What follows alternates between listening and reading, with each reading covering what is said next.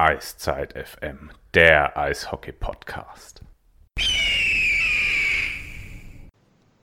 Schönen guten Abend, Eiszeit FM hier, euer Podcast zu den Adlern Mannheim and All Things Hockey und die geilste Zeit bricht an. Hashtag für die nächsten Wochen im Eishockey bitte verwenden. Die Playoffs stehen vor der Tür, beziehungsweise fangen schon an, weil wir nehmen auf Mittwochabend, es ist 20.17 Uhr, das erste Drittel des ersten Spiels der ersten beiden Partien in den Pre-Playoffs läuft bereits. Wir haben uns trotzdem zusammengefunden hier in Illustra Runde. Illustre Runde heißt natürlich der Flo. Hi Flo. Guten Abend. Illustre Runde heißt auch der Phil. Hi Phil, schönen guten Abend. Schönen guten Abend. Und Illustre Runde heißt vor allem auch Günther Klein. Hallo Günther, schönen guten Abend. Schön, dass du wieder dabei bist. Danke. Ja, gerne und schönen Abend euch allen. Und Illustre heißt natürlich auch in diesem Fall seine Premiere jetzt im offiziellen Podcast. Er war bei der Null-Sendung dabei. Christoph Fetzer, hallo Fetzi, schönen guten Abend. Servus zusammen, danke für die Einladung. Ja, ähm, wir wollen auf die Playoffs schauen, auf alle Serien, auch ein bisschen schauen, wer kann denn möglicher Gegner werden von München und Mannheim.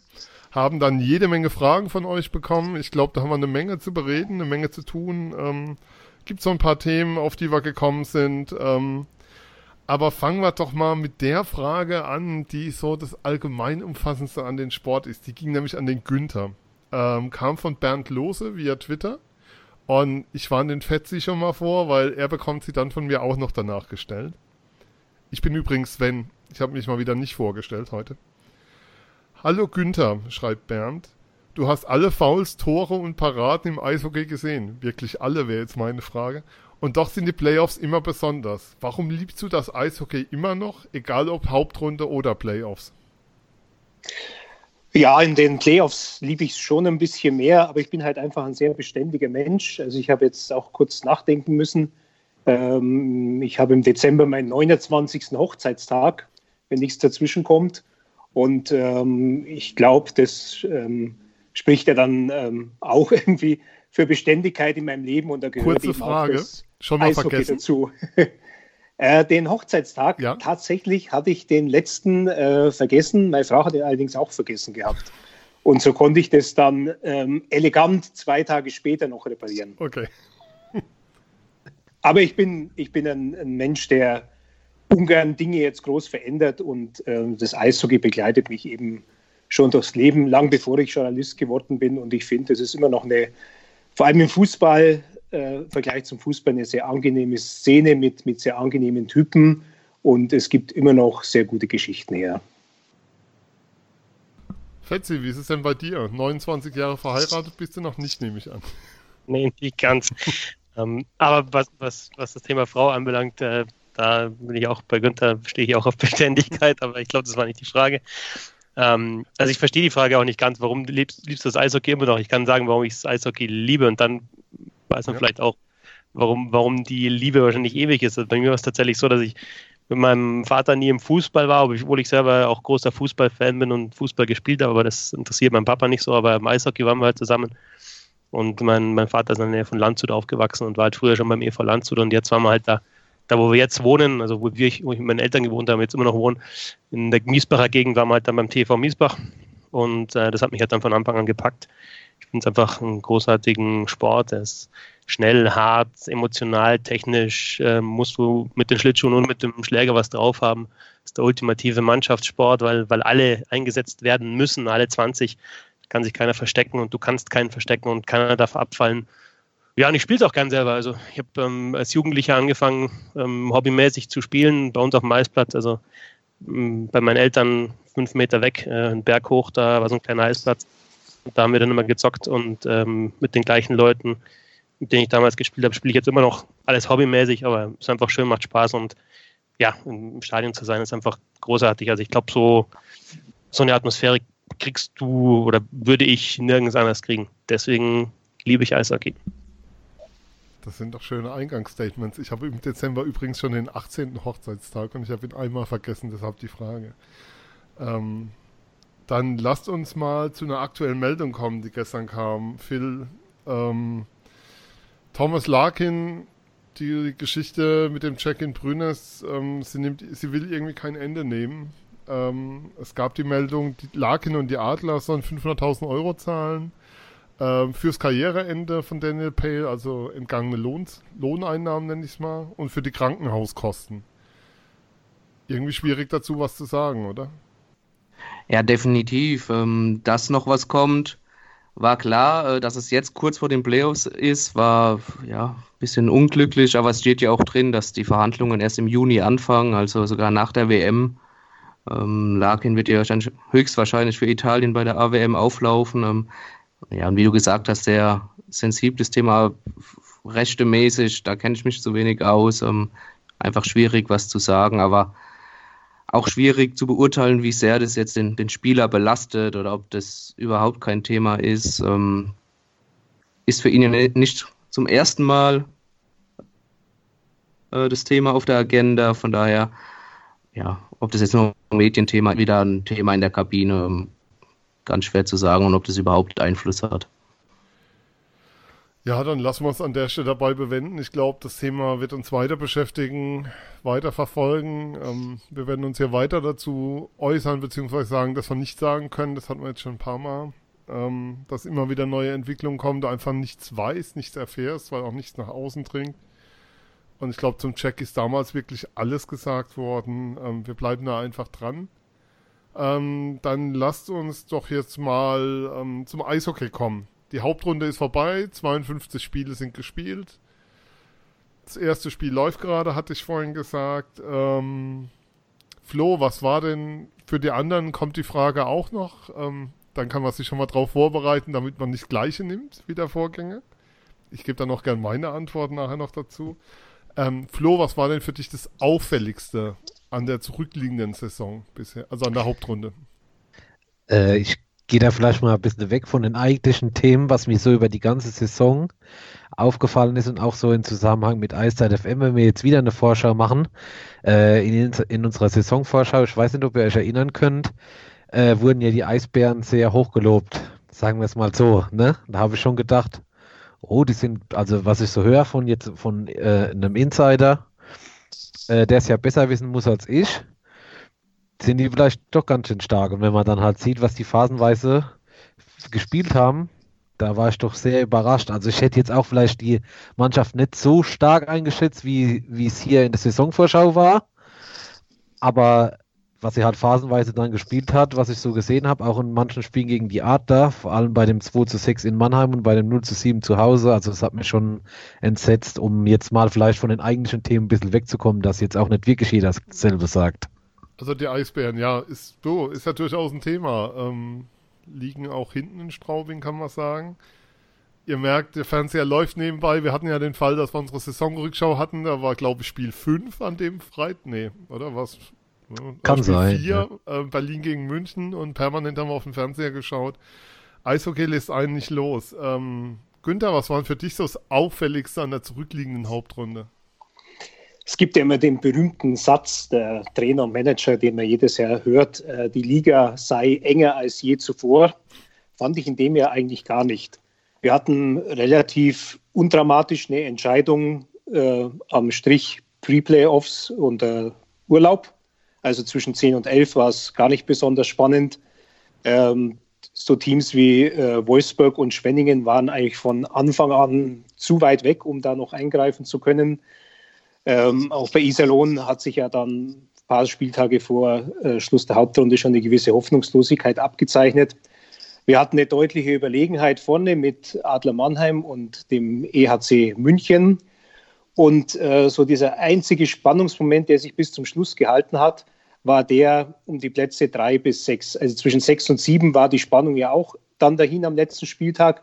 Da gab es ja nur noch so eine theoretische Möglichkeit, wenn Düsseldorf in Berlin ganz hoch verliert und ähm, Straubing, glaube ich, ähm, ganz hoch äh, gewinnen würde, dass sich da noch was tut. Also bis auf die letzten Sekunden spannend war es eigentlich nur noch äh, zwischen Köln und Ingolstadt, wer dann in der ersten Playoff-Runde dann das Heimrecht kriegen wird. Ansonsten fand ich die Saison eigentlich relativ geordnet und eher undramatisch. Also Geld schießt Tore, meinst du? Ähm, bei ein paar äh, Vereinen stimmt es nicht. Also Wolfsburg, Berlin, äh, Nürnberg, die haben natürlich underperformed.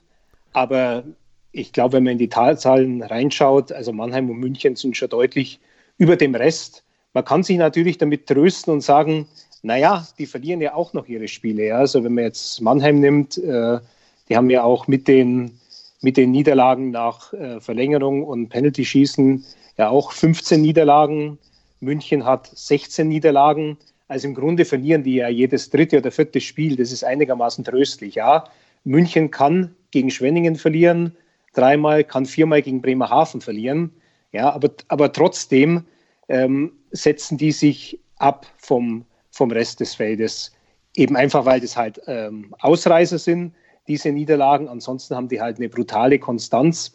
Und äh, so eine Mannschaft wie München oder Mannheim, die wissen ganz einfach, sie sind so gut mittlerweile aufgestellt, dass die so eine Saison wie Nürnberg oder Eisbären Berlin gar nicht erwischen können. Um nochmal die Zahlen zu verdeutlichen, ich habe es gerade hier nochmal aufgerufen. Mannheim mit ganzen acht Niederlagen nach 60 Minuten von 52 Spielen. Das ist natürlich schon ja, brutal. Brutal ist ja noch das Netteste. Und Pavel Groß meinte ja irgendwo, er ist ganz froh drum, dass es keine, ähm, kein Penalty-Schießen gibt ähm, jetzt in den Playoffs mehr. Hat er Sonntag noch dann in der Presserunde danach gesagt. Christoph, was ist bei dir so? Bevor wir weitermachen, ich habe euch gar nicht richtig vorgestellt. Günther Klein schreibt natürlich für den Münchner Merkur. Wer es noch nicht weiß, ich glaube, es wissen aber hoffentlich alle da draußen. Und den Christoph Fetzer hört ihr unter anderem in Sachen Eishockey bei Magenta Sport und bei den Hockey Buddies, seinem Podcast, den er mit Tom Kanzak betreibt. Und es gibt auch eine Kolumne. Ist die eigentlich wöchentlich oder wie ist die geplant? Finishing Six, ähm, sehr lesenswert, gerade auch heute wieder erschienen. Hockeybuddies.de kann ich nur empfehlen. Christoph, kommt die jetzt jede Woche oder wie ist denn da? Gibt es da eine Planung oder einfach nach Lust und Zeit? Also nachdem ich so heute geschrieben habe, habe ich danach schon wieder gezweifelt, ob ich es jetzt jede Woche machen soll, weil ich mich dann mal so ein bisschen rein, zu sehr reinfuchse. Merkt so man kaum, wenn wir reinschauen. Und äh, so ist eigentlich der Plan. Und eigentlich war der Plan dann auch eben halt einfach ein bisschen mehr über die Spiele zu schreiben, die ich gesehen habe äh, im Stadion, weil ich mich auf die natürlich dann auch besonders vorbereite und vielleicht auch noch irgendwelche Dinge habe, die ich rausziehen kann. Insofern ist der Plan dann eigentlich jetzt also in der Hauptrunde jeden Montag, ja, oder halt nach, nach dem Wochenende und jetzt in den Playoffs halt vielleicht so nach jeder Runde oder so, ja, aber schon regelmäßig, ja. weil, weil sonst, äh, ja, sonst funktioniert es ja auch nicht. Also der Fetzi schreibt ja ganze Romane auf Twitter. Da heißen die Romane Threads und ja. das fängt mit einem Tweet an und er antwortet sich dann selbst und es geht immer weiter. Also du, du weißt dann immer nicht, welchen du pfeffen sollst. Einfach ob du alle. Einen ersten, einen ersten besternst oder ob du das bei allen machst oder irgendwie äh, dann am Schluss so kollektiv, um zu zeigen, dass du durchgehalten hast. Und nicht den Hashtag vergessen, bisschen Hockey. Ganz, ganz wichtig dabei. Ganz ähm, ja, aber Christoph, was war für dich so ähm, das, was das Auffälligste, wenn du auf die Hauptrunde zurückblickst? Also wir werden wahrscheinlich über Mannheim und München noch zur Genüge sprechen, deswegen klammere ich das jetzt mal aus. Ähm, Günther hat ja schon ein bisschen was dazu gesagt. Was ich schon auffällig finde, also ich hätte nicht gedacht, dass Nürnberg und Berlin eben nicht diese Konstanz haben, ähm, zumindest halt sich dann wieder unter die Top 6 zu, zu spielen. Also für mich waren das halt München, Mannheim, Nürnberg und Berlin die Top 4 und eigentlich auch ja, auch, auch fest die Top 4 vor der Saison und deswegen ist das schon die große Überraschung. Aber was, was halt danach gefolgt ist, ist, dass es Mannschaften gegeben hat, die das halt ausgenutzt haben und das waren vor allem halt Augsburg als Tabellendritter mit direkter Viertelfinalqualifikation und Heimrecht, was natürlich Wahnsinn ist. Ähm, und wenn wir jetzt bei den kleineren bleiben, auch was, was die Namen anbelangt und den Etat, ähm, also ich will ja keinem zu, nahe, zu nahe treten, aber es ist halt einfach, ich würde immer noch Augsburg und die anderen beiden, die ich meine, Straubing und Bremerhaven einfach ja von, von, von der Größe des Teams, von, von, von wirtschaftlichem Hintergrund ähm, eher in die zweite Hälfte der DL setzen. Äh, wenn man es vergleicht mit München, Mannheim, Berlin, Nürnberg, äh, auch Wolfsburg, Ingolstadt vielleicht noch. Ähm, und was die drei Mannschaften gemacht haben, hat mir schon sehr, sehr gut gefallen. Augsburg durch die wirklich gute Defensive und und das Penalty Killing, was, was in den letzten Jahren überhaupt nicht da war und auf einmal innerhalb einer, ja, eines Sommers eigentlich ist das, ist das ähm, implementiert und Mike Stewart hat es geschafft, die Mannschaft so spielen zu lassen. Ähm, ja, und Straubing, Bremerhaven fand ich auch stark, was die gemacht haben mit dieser Saison. Also bei Bremerhaven bin ich zwar kein Fan von, von diesem einen Deutschen, beziehungsweise halt ähm, nur einen gebürtigen Deutschen. Einen Deutschen? Ein, einen Deutschen. genau, diesen einen Deutschen und dem restlichen einen Deutschen, so kann man es vielleicht sagen. Aber man muss trotzdem einen Hut ziehen dafür, was, was die halt Jahr für Jahr gemacht haben. Auch äh, wenn man sich nochmal anschaut in den letzten Jahren, welche Spieler da weggegangen sind und dass sie dann trotzdem immer noch ein Team gehabt haben, ähm, das halt in die Top Ten eingezogen ist und dann auch Viertelfinale sogar gespielt hat. Und bei Straubing ähnlich. Also da hat mir auch gefallen, was die gemacht haben im Sommer und was sie jetzt gespielt haben in, in der Saison. Weil, also bei Straubing, Straubing war ich relativ oft jetzt in der Saison, hat sich so ergeben, dass ich da viele Spiele kommentiert habe und äh, schon auffällig, dass die einfach ganz anderes Eishockey mittlerweile spielen. Also die waren ja oft so einfach so, die haben oft Underdog-Eishockey gespielt, haben sich halt reingestellt, haben gekontert und haben das auch teilweise gut gemacht und haben dann großen Bein gestellt, aber die haben mittlerweile eine Mannschaft, die auch an der Scheibe was kann, auch wirklich Eishockey spielen kann. Ähm, jetzt aktuell gerade äh, in der ersten Playoff-Runde wirklich da die Eisbären Berlin, die ja heiß waren, von, von Problem stellt. Und ähm, ich habe zwischenzeitlich mir mal die Schussstatistiken angeschaut, da waren die Top 4, Top 5 und ich habe es mir heute eben für den Blog für, für die Hockey Buddies nochmal angeschaut. Seit, seit ähm, der Deutschland Cup Pause, und das waren zwei Drittel der Hauptrunde, sind die Straubing Tigers Tabellen Dritter hinter München und Mannheim. Also da ist zwar dahinter alles eng, aber die haben wirklich konstant dann auch gepunktet. Und ja, also das ist so für mich eine der Geschichten, dass eben Augsburg, ähm, Straubing, Bremerhaven das genutzt haben, dass andere Mannschaften wie äh, Berlin und ähm, Nürnberg vor allem, aber auch Wolfsburg halt einfach ab, abgefallen sind. Da war schon eine Menge drin, was wir auch nachher dann noch als Thema haben werden zum Thema Straubing. Äh, Phil, was ist es bei dir? Ähm, bei mir sind es tatsächlich die ungeahndeten Checks, die sich durch die Saison irgendwie wie ein roter Faden gezogen haben. Ähm, entweder wurden sie von den Schiedsrichtern gar nicht geahndet oder sie wurden nur oft mit 2 plus 10 geahndet oder wenn sie von den Schiedsrichtern geahndet wurden, dann äh, kam keine Strafe hinterher und man hat ein bisschen ja, dem, dem wilden Treiben auf dem Eis, möchte ich es mal nennen, äh, Tür und Tor geöffnet dadurch ähm, und hat durch das zu lasche, ja, zu Verwalten dieser, dieser Checks ähm, ja, so eine Spielweise erst ermöglicht, dass oft doch sehr harte Checks gegen Kopf und Nacken gefahren wurden. Und da haben wir, glaube ich, in der Saison sehr, sehr viele gesehen. Und ähm, ja, das stößt, stößt, mir ein bisschen, bisschen negativ auf. Ähm, war für mich ein bisschen das Thema der, der Saison. Und ähm, falls ich jetzt nichts wegnehme, Sven, dann wäre es auch noch als zweites auch die, die PK mit, mit Pavel Groß, was nochmal aufgeworfen hat. Eisige News hat ja auch nochmal groß drüber berichtet, ähm, dass man auch natürlich nichts zu den Schiedsrichtern sagen darf. Kein Wort darüber und ähm, dass das auch auf dem, auf dem Mist quasi der, der Manager, Sportdirektoren und äh, Eigentümer der Vereine ja eigentlich selbst gewachsen ist. Dass man nichts drüber erzählen, nichts drüber sagen darf und keine konstruktive Kritik üben darf, was ja der Liga eigentlich nur helfen würde und auch dem ganzen Umgang damit. Da könnten wir so eine Serie draus machen, Teile 1 bis 25. Alles, was nicht über Schiedsrichter gesagt werden durfte oder so. Da machen wir dann jeder Folge so einen eigenen Blog in Zukunft für, weil es kommt ja immer wieder. Wir hatten es beim letzten Mal Fragen dazu. Ähm, ja, es zieht sich einfach durch. Ähm, mein auffälligstes der Saison ist was ganz anderes. Hat gar nichts mit dem auf dem Eis zu tun, sondern mit was neben dem Eis in der Hockey-Community. Ähm, du merkst es, wenn du ähm, auf Twitter der Eishockeyblase folgst, wenn du Blogbeiträge liest.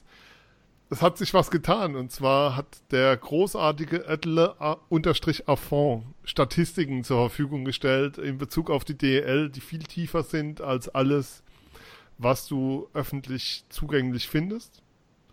Und ähm, egal mit wem ich gesprochen habe, so in der Eishockey-Community, habe jetzt am Sonntag mal wieder jemanden getroffen, den ich das erste Mal gesehen hatte, alle haben diesen Zugang und alle nutzen es ausführlich. Und ich fand es extrem auffällig, wie ähm, der, dieser Kreis der Leute, die das nutzt und die den Zugang haben. Und es ist auch toll von Markus, was er dazu, was er da einfach an Arbeit reinsteckt. Das ist ja vollkommen unbezahlt und einfach so aus einer Freak-Nummer raus zur Verfügung stellt und wie er damit äh, Wissen zugänglich macht für einen ganz, ganz großen Teil von Leuten, die sich einfach mit Eishockey beschäftigen und da dir einfach nochmal einen ganz anderen Zugang ermöglicht und eine ganz andere Tiefe mit vielen Dingen ermöglicht, ähm, als es bisher bei, der, bei den Daten, die du von der DL bekommen hast, möglich war. Und das ist so, ich will es auch nochmal positiv einfach herausstellen, also folgt le-affond ich glaube, ähm, jeder, der da mal reingeguckt hat oder jeder, der mal zugehört hat oder der mit ihm Eishockey gesprochen hat, ähm, merkt, wie der für dieses Spiel, wie die, dieses Spiel lebt und brennt und was er da reinsteckt. Ist unglaublich. Also es ist ein großartiges Arbeitstool einfach. Und ähm, das for free für die ganze Eishockey-Community. Ähm, das finde ich, das finde ich so für mich das Auffälligste an der Saison oder was, was auf alle Fälle bleiben wird für die Zukunft. Das nutzt halt auch der Eishockey-Berichterstattung unglaublich. Ne? Also das ist halt einfach, wenn man, wenn man die Möglichkeiten hat, weil man schaut halt da doch nicht ähm, alle 14 Teams äh, jeden Freitag und Sonntag, sondern muss sich einfach ein paar Sachen, also bei mir ist es zumindest so, über Statistiken halt erarbeiten und das kann man sich halt dann, wenn man dann im Stadion ist, kann man das überprüfen beziehungsweise abgleichen mit dem, was man sieht und dafür ist es halt super, also auch Eiszeiten in Über- und Unterzahl und, und solche Sachen, geblockte Schüsse, also man kann rauslesen aus den Statistiken, welche Rolle auch manche Spieler einnehmen und das ist halt einfach mehr als, als, als Tore und Assists und dann ist es halt einfach super. Und ja, solche Sachen helfen halt dem Eishockey auch, weil, weil einfach die Berichterstatter, die Journalisten, ähm, ja, nochmal einen ganz anderen Zugang haben. Ja, und es ist auch wieder was, was sozusagen nicht ähm, von der Liga selbst zur Verfügung gestellt wurde, sondern was auf private Initiative zur Verfügung gestellt wird, aber in einem nicht öffentlichen Bereich zur Verfügung gestellt wird, muss man auch nochmal dazu sagen. Und das ist ja, aber es hilft dem Eishockey ganz massiv. Also, ja, Punkt. Und das ist für mich sowas, was wirklich hängen bleibt und kann nur nochmal aufrufen. Ich glaube, Verzehr macht das in jeder eurer Sendung. Folgt Le Affront. Ähm, unbedingt und lobt ihn, wie es geht, weil das will er ganz, ganz gern hören. Das sagt er auch immer wieder. Ja, das, das, das, das ist auch einer, der da total draufsteht. Halt ich glaube, wenn Markus die Sendung hört, macht er an der Stelle schon aus oder so, weil er es nicht mehr aushält. Aber muss mal gesagt werden. Und auch an so einer Stelle gehört es dann für mich hin. Dann lasst uns doch mal auf die Playoffs schauen. Ähm, wir haben momentan zwei Pre-Playoff-Serien, Bremerhaven, Nürnberg. Fangen wir doch mit der an dann ignorieren wir einfach mal den Spielstand und sagen, es steht 0 zu 0. Nein, das Spiel läuft schon. Es steht aktuell, Moment, ich schalte kurz hin, ich glaube 0 zu 3 war es. 3-0 für Nürnberg, Mitte des so zweiten Drittels in Bremerhaven. Günther, finden die, die Ice Tigers zu den Playoffs wieder ihre Form oder was vor allem, was hat eigentlich diesen Abschwung, den sie über die Saison hatten? Kann man das irgendwie erklären, was da passiert ist? Ja, den, den Abschwung kann man, glaube ich, schon erklären. Erstens äh, den falschen Trainer ausgewählt mit, mit Kevin Godet und ist dann auch relativ schnell ähm, korrigiert, aber auch nicht richtig korrigiert, weil Martin Jiranek halt seine ähm, Fähigkeiten äh, in einem anderen Bereich hat und nicht so sehr im Coaching, finde ich. Als Manager ist er ganz okay. Dann habe ich so den Eindruck, dass diese Mannschaft der Ice Tigers einfach hinter der Zeit zurück ist. Die Mannschaft war nicht up to date. Du hast riesengroße, massige Verteidiger hinten drin wie Jursina, Mebus, äh, Gilbert. Und ähm, die waren so, so unbeweglich. Die hatten viele Probleme mit ähm, Stürmern, wie sie halt mittlerweile sind. Schnell, wendig, ein bisschen kleiner. Ähm, dann vorne hatten sie natürlich Reinbrecht verloren, Elis verloren und ähm, einer, der dann eine Führungspersönlichkeit soll, sein sollte, wie, wie Acton oder wie Buck, die haben einfach nicht so abgeliefert. Ja, also die waren offensichtlich mit dieser Rolle überfordert. Und auch wenn die Ice Tigers jetzt wirklich noch in die richtigen Playoffs reinkommen sollten, glaube ich nicht, dass da viel von ihnen zu erwarten ist. Es ist einfach eine gebrauchte Saison die zum Ende raus noch halbwegs ähm, gerettet worden ist mit dem Pre-Playoff-Platz. Aber ich äh, sehe jetzt bei Nürnberg nicht so einen Lauf wie in Ingolstadt zum Beispiel 2014 hatte, die dann als äh, Neunter zum Meistertitel gestürmt sind. Ich sehe sie auch nicht so wie Mannheim im letzten Jahr, die ja dann doch mit Bill Stewart äh, nach den Olympischen Spielen auch so einen Lauf aufgebaut haben und ähm, dann ja ins Halbfinale gekommen sind. Ähm, bei Nürnberg sehe ich das in dem, dem ja einfach nicht. Die werden sicher jetzt noch versuchen mitzunehmen, was geht, aber natürlich äh, vor allem aufs nächste Jahr schauen, wo sie sich dann mit Sicherheit auf vielen Positionen, auch auf der Trainerposition, ganz anders aufstellen werden. Ja, zu, zu Bremerhaven ähm, finde ich es eine, eine wahnsinnig ehrliche Truppe. Also mir hat es imponiert, dass die am letzten Spieltag in München gewinnen, ja, wo dann die große äh, Michael Wolf macht sein letztes DL-Hauptrundenspiel, Party steigt und die gewinnen tatsächlich genauso äh, am Schluss mit dem Empty Net Goal, dass sie noch Siebter werden. und äh, ihnen ja für den Fall des Falles wieder ähm, diese Gegnerschaft mit, mit München drohen könnte im, im Viertelfinale. Ja.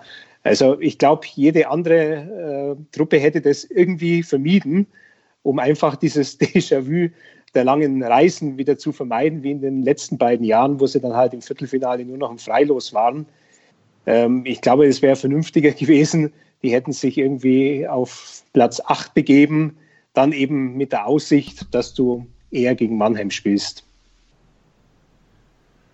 Ja, ähm, Christoph, ähm, ich bleibe nochmal bei den Gästen, Jungs, seid mir nicht böse. Ähm, Nürnberg, du hattest ja was in deinem Blog zugeschrieben, deinem Blogbeitrag zugeschrieben. Äh, Kollege Böhm hatte ja auch ein bisschen was gesagt. Ähm, ist da noch Hoffnung da, dass es weitergehen kann, diese Runde? Also sozusagen, wir reden ja auch über einen potenziellen Viertelfinalgegner der Adler Mannheim an dieser Stelle. Ja, also, also genau, wenn sie die Serie gewinnen, dann spielen sie gegen ja, Mannheim, ja, genau. ne, weil sie die schlechteste Mannschaft waren von denen, die in die Playoffs gekommen sind als Zehnter. Und also ich habe keine Ahnung, wie die Mannheim über eine Best of Seven Serie schlagen sollen. Also glaube ich, kann nicht passieren. Aber Playoffs halt, ne? Also Günther hat schon mit allem, was er gesagt hat, denke ich, recht, aber ich glaube trotzdem, dass die Mannschaft halt Quali Qualität genug hat, ähm, auch, auch eine ordentliche Serie gegen Mannheim zu spielen ich, ich werde aus der Mannschaft nicht schlau. Also immer, wenn ich mir gedacht habe, jetzt geht was, dann ging wieder nichts. Und wenn ich mir gedacht habe, da geht nichts, dann, dann ging wieder was in der Saison. Und also ich habe die jetzt gegen Bremerhaven sicherlich nicht als Favorit gesehen da in der, in der ersten Playoff-Runde. Muss man vielleicht auch dazu sagen, dass Bremerhaven unter anderem Urbas und Moore heute nicht mit dabei hatten. Das sind halt wirklich sehr, sehr wichtige Spieler, die du als so kleine Mannschaft kaum ersetzen kannst. Hm, bei Nürnberg habe ich schon Zweifel, ob die Mannschaft äh, den, den, richtigen Charakter hat. Also da sind Spieler ge geholt worden, unter anderem mit Lalonde und Buck, die einfach den Ruf hatten schon in der Liga, dass sie halt vor allem auf ihre Statistiken schauen und nicht auf die Mannschaft. Ähm, kann aber natürlich jetzt sein, dass die jetzt in den Playoffs dann doch sich wieder erinnern, um was es in Wirklichkeit geht und halt dann doch vielleicht ihre Leistungen abrufen. Ähm, es gibt so ein paar Spieler, die, die mir richtig taugen in Nürnberg. Also Patrick Reimer gehört da natürlich dazu. Der fightet immer, der gibt immer alles. Der hat jetzt auch sicherlich nicht seine beste Saison gehabt, aber hinten raus hat er nochmal richtig Gas gegeben und gescored. Also das, dem würde ich es gönnen, dass es vielleicht ein bisschen länger geht in den, in den Playoffs. Aber grundsätzlich ist natürlich das Hauptproblem, das hat der Günther auch schon gesagt, ähm, ich bin grundsätzlich kein Fan von, von Trainer und Sportdirektor in Personalunion, weil es einfach andere Jobs sind. Ja, und ähm, Klar will dann vielleicht ein Sportdirektor, ähm, wenn er dann Trainer ist, auch die Jungs, die er geholt hat und von denen er ganz offensichtlich was hält, dann auch halt bringen ja, und, und, und spielen lassen. Also ich kann zum Beispiel nicht verstehen, warum Sean Lalonde, ähm, also der darf in keiner DL-Mannschaft die meiste Eiszeit haben. Ja, der darf die meiste Eiszeit in Überzahl haben, aber das ist halt kein, kein, kein Verteidiger, der, der in allen Situationen weiterhilft. Der hat einen guten Schuss, ist ein guter Überzahlspieler aber ähm, ich sehe da schon in der Mannschaft andere Verteidiger, die, die vielleicht im 5 gegen 5 oder im, im Unterzahl mehr Eiszeit bekommen müssten. Aber das, das können wir vorstellen, dass das halt einfach, ja, Irene hat ihn geholt und will jetzt vielleicht auch den Leuten beweisen, dass es richtig war, ihn zu holen. Und als Trainer kann er ihn halt dann so aufstellen oder so oft das Eis schicken, wie er will. Insofern, ja, ich meine, selbst Sebastian Böhm, mit dem ich ja öfter gesprochen habe, auch und der, der heute auch mir nochmal ein paar Zeilen geschrieben hat für den Blog, äh, auch der, der weiß es ja auch nicht, was das für, was das mit der Mannschaft ist. Ja, also beim, beim Spengler Cup haben sie sich ja auch gut verkauft. Ja, beim den Champions League-Spielen total unerklärlich gegen Rouen ausgeschieden, aber davor war das ja auch total toll, was da in Nürnberg auch los war. Also ich finde das auch ein guter Eishockey-Standard. Ja. Ähm, ja, aber die Saison ist natürlich insgesamt trotzdem schlecht. Ja, was so meinst. Bis jetzt. Was so mein Thema ist, ähm, weiß nicht, wer da Informationen hat, aber ist dann immer so die Frage, wie lange hat Thomas Sabo Lust, sich das Ganze anzuschauen? Weil sie haben ja gesagt, sie kommen an Mannheim und München nicht ran, was den Etat angeht und was das, die Finanzen angeht, die beide zur Verfügung haben und wollen jetzt einen neuen Weg gehen. Und der neue Weg heißt dann halt mehr junge Spieler, ist sowohl der Plan, wie das umgesetzt wird, mal sehen. Aber ähm, da ist dann so meine Frage, ob das ein Weg ist, wie soll ich sagen, der heißt ja dann maximal Halbfinale auf Dauer, wenn überhaupt. Und ob das ein Weg ist, den du als Geldgeber dauerhaft mitgehen willst, wenn du halt andere Dinge gewohnt bist, geschäftlich. Ja, aber wenn man sich jetzt die letzten Jahre anschaut, dann hat halt einfach tatsächlich, also die, die, die Sogwirkung ist halt mit den Münchnern losgegangen, da vorne an der Spitze, ja. Und dann hast du halt als, als, als andere GmbH hast du halt zwei Möglichkeiten. Entweder entweder du ziehst da mit und das haben halt die Adler jetzt gemacht, oder du ziehst halt nicht mit. Und ich glaube, das machen halt alle anderen momentan, weil sie es nicht können. Ne? Und da musst du natürlich einen anderen Weg finden. Ja? Und entweder du, du hast halt einen guten Trainer und hast ein gutes Konzept und machst aber auch dem Umfeld klar, dass halt vielleicht tatsächlich Halbfinale das höchste der Gefühle ist. Ähm, oder du, du denkst halt trotzdem, dass du irgendwie mit München und Mannheim mithalten kannst. Und das, also wenn es halt so weitergeht, das kann keine andere Mannschaft, das geht nicht. Selbst jetzt irgendwie äh, Düsseldorf, gut, die sind jetzt hinten raus ab, abge, abgesunken in der Tabelle, aber die haben eine gute Saison gespielt. Auch die haben, denke ich, gegen München und Mannheim in sieben Spielen keine Chance. Köln weiß ich jetzt nicht genau, wie der wirtschaftliche Hintergrund ist, vielleicht können die da noch mal ein bisschen hin, ne? aber die hatten jetzt in den letzten Jahren ein bisschen andere Sorgen auch in ihrer Organisation. Da lief ja auch nicht alles rund. Also sowas, was du in München und Mannheim hast, dass du halt wirklich Geld hast natürlich, in erster Linie, aber nicht nur, sondern halt auch wirklich gute Trainer, ein gutes Konzept, die Mannschaft gut zusammengestellt. Das kann, glaube ich, kein anderes Team leisten in der Liga. Ein Team, das es vielleicht finanziell leisten kann mit seinem Geldgeber, wäre sozusagen der, der Blick auf die nächste Serie. Ich erspare euch heute allen das Tippen der einzelnen Serien. Wir sind uns eh einig. Also übers Finale, ähm, glaube ich, sind wir, uns sind wir uns wahrscheinlich alle einig oder so über unseren Finaltipp. Wenn da jemand was anderes sieht, soll das bitte sagen. Aber nee, ich glaube, es wird schon Augsburg. Augsburg-Mannheim. Ja. Augsburg-Düsseldorf. Nee, was anderes wird von dir ja, nicht. Ja, ja nicht. Alle sagen Augsburg, hat gehört, ja. alle sagen Augsburg. Ja. Ähm, du, wenn der Günther da ist, ist Augsburg immer irgendwie im Raum das ist dann mitgedacht, dass der AEV da, dass wir dem möglichst Gutes angedeihen lassen wollen. Ähm, ein Team, was es finanziell vielleicht leisten kann, mitzugehen, Flor, das hattest du vorhin schon erwähnt, aber in einem negativen Zusammenhang, die Eisbären. Ähm, wie groß wäre deine Sorge? Ähm, Mannheim hat ja eine Historie mit Berlin und das ist in Mannheim immer noch keine gute irgendwie, wenn man an so ein paar Sachen denkt. Ähm, wie groß wäre deine Sorge vom Viertelfinale gegen Berlin, was es ja auch noch geben kann? Äh, ja, im Hinterkopf ist es halt schon, ne? Also, das kann man ja auch nicht wegreden. Also, ich glaube nicht. Ich glaube schon, dass die, wenn es gegen Berlin gehen sollte, dass die Offiziellen in Mannheim oder die, und die Spieler auch sagen, nee, es spielt keine Rolle mehr, aber im Endeffekt hast du ja schon angesprochen, Sven, die Bilanz ist jetzt nicht unbedingt so gut und es gibt ja auch da legendäre äh, Playoff-Spiele, jetzt nicht nur in den 90er, sondern auch jetzt in den letzten fünf, so sechs Jahren. Genau, in den letzten fünf, sechs Jahren. Äh, von daher, ja, nicht so gerne. Obwohl ich eigentlich alles, was ihr vorher gesagt habt, äh, übereingehe. Ich sehe eigentlich von den Pre-Playoff-Teams kein, Team, wo ich jetzt sagen würde, okay, die können Mannheim und München in sieben Spielen über sieben Spiele gefährlich werden. Ja, genau, ich glaube, das war noch nie so günstig, die Situation für Mannheim. Ähm, Berlin mal in der Playoff-Serie jetzt endlich mal wieder zu schlagen, wie vielleicht in diesem Jahr. Hat man das vor zwei Jahren nicht auch gedacht? Ja, naja. Ja. Ja, ich fand. Ja, da, hat, da hat vielleicht vieles drüber hinweggetäuscht. Das hatten wir ja auch ja, schon mal, ne? mit dem, mit dem zweiten. Genau. Platz ja auch schon und Berlin hat dann richtig Lauf gekriegt und man genau. hat halt schlechte Spiele in Berlin abgeliefert. Das war der Genickbruch damals in der Serie im Viertelfinale. Ja. Haben wir jetzt auch schon viel drüber gesprochen. Muss ich ja jetzt nicht alles nochmal wiederholen, dass halt die Liga, hat der Günther gesagt, dass die Liga überhaupt nicht eng zusammen ist und so ein Vorsprung von den ersten beiden Mannschaften, der kommt ja über 52 Spiele halt nicht von ungefähr. Und da habe ich ja auch, glaube ich, schon in der letzten Folge gesagt, da muss halt jede, muss halt Mannheim und München beide gegen, egal gegen wen sie spielen, müssen halt sich darüber im Klaren sein, dass sie halt wirklich, die Meinung ist ja auch einhellig, nicht nur jetzt hier, sondern habe heute Mittag im Kommentar von der Eisige News gelesen, dass die Meinung ja auch einhellig, dass das Finale eigentlich Mannheim gegen München sein muss, aber die Betonung liegt halt auf eigentlich. Von daher gibt es da auch nichts wegzudiskutieren und die beiden Mannschaften müssen ja auch den Anspruch haben, dass es so kommt. Wir haben nachher noch eine schöne Frage dazu, kann ich schon mal sagen. Zu dem ja, aber kurz, kurz zu Berlin ja. zurück. Äh, wenn du mich persönlich fragst, wäre es natürlich nicht mein Wunschgegner. So, weil du kannst halt in so einer Serie als äh, Tabellenführer mit Punkterekord und den ganzen Statistiken, die da die Woche im Raum waren, kannst du in so einer Serie ja wirklich nichts gewinnen, sondern eigentlich nur verlieren. Ähm, Phil, wäre Straubing dir lieber als Berlin? Fiese Frage. Ja, ganz fiese ähm, Frage. Ehrlicherweise, ich habe am Sonntag gesagt, die einzige Mannschaft, die ich nicht will von den Vieren, ist Straubing. Weil es da garantiert mehr als vier Spiele geben wird. Aus Mannheimer Sicht. Ja, aber ich glaube, Straubing macht auch richtig viel Spaß, ne? Mit mhm. in Straubing und äh, die Truppe an sich. Ich glaube, das ja, da wird man auch schönes Eishockey sehen, auf jeden Fall. Und ja, da bin ich auch deiner Meinung. Äh, es wär, würden dann auch mehr als vier Spiele werden, wobei ich es sowieso glaube, dass es im Viertelfinale wohl keine Serie gibt, die nur vier Spiele andauern würde. Da kommen wir dann nachher Fünf. vielleicht doch nochmal zu, da halte ich gegen.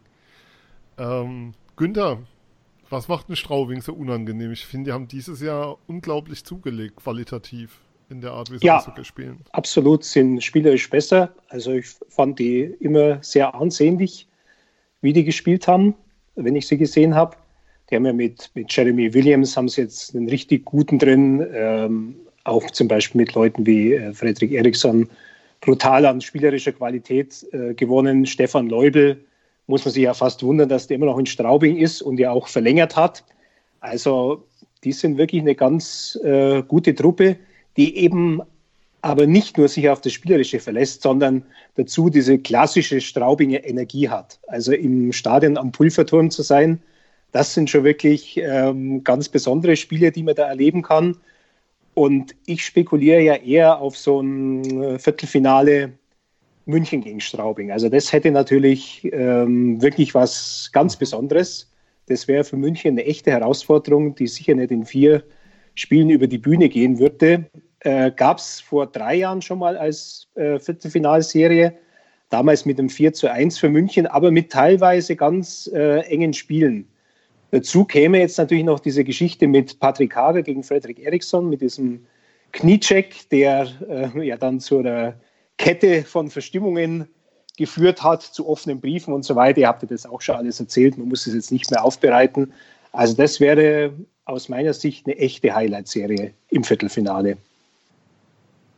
Christoph, ähm, bei, dass bei Straubing ein Leubel verlängert, dass da ein Topscorer spielt, ähm, irgendwie die Liga manchmal doch ein bisschen merkwürdig oder doch noch für Überraschung gut, auch wenn es an anderen Stellen so gefestigt ist, kann man so zusammenfassen, weil Straubing ist für mich schon so eine der positiven Überraschungen der Saison. Also würde ich es sogar fast in so eine Kategorie mit Bremerhaven einordnen, also auf keinen Fall dahinter. Ja, du hast halt einfach in der Liga Standorte, also ich würde jetzt von denen, die ich besser kenne, halt da einfach Augsburg und Straubing vor allem nennen, wo die Spieler halt wissen, was sie kriegen, ja, also erstens natürlich in den Geldbeutel, aber auch äh, wie viel Eiszeit und was sie von den Fans kriegen, wenn die, wenn die Leistung stimmt. Und du kannst eigentlich jetzt, als wenn du dich reinhaust in Straubing und Augsburg, kannst du auch vor den Fans eigentlich fast nicht verlieren. Ja? Also die, die wissen ja auch, dass man ab und zu mal zwischen 11 und 14 steht, was ja auch letztes Jahr passiert ist bei Straubing und bei Augsburg. Aber wenn du halt dann so eine Saison spielst wie jetzt, dann ist das natürlich das höchste der Gefühle für die, für die Fans. Und ähm, Leubel hat ja auch gesagt, dass er sich einfach da am besten weiterentwickeln kann, dass er die Eiszeit bekommt, die er auch will. Ja, der ist da halt einfach, der kriegt in der zweiten Powerplay-Formation Eiszeit, der, der ist jetzt nicht, nicht mehr nur Beifahrer in der Reihe, wie am Anfang der Saison vielleicht so ein bisschen war mit, mit äh, Connolly und, und Williams in der Reihe, sondern hat sozusagen seine eigene Reihe mit vor allem Laganier. Also die beiden verstehen sich wirklich auch sehr, sehr gut auf dem Eis und die können beide sehr gut mit der Scheibe auch umgehen. Und da kann halt Leubel einfach auch das Eishockey spielen, das er spielen will. Ja, das ist halt keiner, den du dann irgendwie in Mannheim oder München nicht, dass ich jetzt unterstelle, sie würden ihn da reinstellen, aber dann in die vierte Reihe für, für elf Minuten ähm, pro Spiel stellen solltest, ja, weil er halt einfach anders Eishockey spielt. Und das kann er sicherlich in Straubing machen, das könnte er vielleicht auch noch in Ingolstadt und äh, in Augsburg und aber dann bei anderen Mannschaften, die halt vielleicht in der Tabelle besser sind, dann kriegt er die Rolle halt auch nicht. Hätte sich vielleicht die Rolle verdient, aber kriegt sie trotzdem nicht, weil halt größere Namen noch da, davor stehen. Und äh, ja, insofern hm, kann ich das auch schon verstehen, warum die Spieler dann da bleiben. Also Connolly zum Beispiel hat jetzt auch nochmal verlängert und Williams, die fühlen sich, fühlen sich da einfach wohl. Dieses Duo könntest du dir überall sonst in der Liga auch vorstellen, ne? weil es einfach Connolly ein super Spielmacher ist, gut an der Scheibe und Williams hat einen brutalen Schuss. Also das, das kann jede DL-Mannschaft brauchen, aber sie fühlen sich halt anscheinend da am, am, am wohlsten gehört ja noch ein bisschen was anderes dazu als Eishockey. Das kann man dann von außen nicht wissen, was den Leuten wichtig ist. Ob sie vielleicht auch lieber in einer, in einer kleinen Stadt leben, wo es ein bisschen ähm, persönlicher zugeht und vielleicht nicht so viel Tovabo ist. Bei Augsburg ist ja das Gleiche. Also Beispiel jetzt ähm, äh, Brady Lamb, der jetzt schon ewig lang da ist, ein ganz, ganz wichtiger Spieler. Oder LeBlanc, der jetzt auch verlängert hat. Also die, die Spieler, die schon, die auch, glaube ich, schon woanders mehr verdienen könnten, aber trotzdem sagen, das ist ihnen wichtiger und sie spielen halt lieber in in diesen Clubs. Ja, und dann, dann ist es, ist, ist das schon, schon erklärbar, warum die Spieler auch bleiben und warum es dann halt auch funktioniert, weil, weil die Mannschaften halt wirklich auch ja, dann zusammenbleiben und gute Teams halt aufbauen können. Jetzt hast du mir die Anschlussfrage schon direkt vorweggenommen, weil mein Gedanke war, bei dem, was du so zu Schraubing erzählt hast, das kannst du, was ähm, die Vertragsverlängerung, das Halten von Leistungsträgern angeht, eins zu eins auf Augsburg legen. Und wenn wir Günther da haben, muss er natürlich zum AIV was sagen. Und ähm, die scheinen ganz viel richtig zu machen, auch neben dem Eis momentan in Augsburg. Wie da hat man so das Gefühl, nachdem so dieses letzte Jahr so ein bisschen so eine Delle war, scheint dieses Jahr wieder ganz, ganz viel einfach zu stimmen und zu passen, Günther. Also auch schon, wenn ich mal anschaue, wer da alles schon verlängert hat. Und es gab mhm. diese Woche mit neuen Vertragsverlängerungen, die sie da verkündet hatten. Dann kam noch Brady Lamb dazu, freitagsabends beim Spiel gegen Nürnberg war das. Mhm. Ja, es ist nicht viel verlängert an Verträgen. Ähm, ist ungewöhnlich, dass Augsburg damit so früh an die Öffentlichkeit geht. Die haben es bisher immer über den Sommer so tröpfchenweise gemacht. Der Grund, warum sie vorgeprescht sind, so offensiv, der liegt darin begründet, ähm, dass sie die Dauerkartenpreise für die kommende Saison um 16 Prozent, um bis zu 16 Prozent, vor allem im Sitzplatzbereich erhöht haben. Und da wollten sie natürlich den äh, potenziellen Käufern auch Futter geben. Deswegen haben sie das jetzt schon alles an die Öffentlichkeit gebracht, was an Verlängerungen erfolgt ist.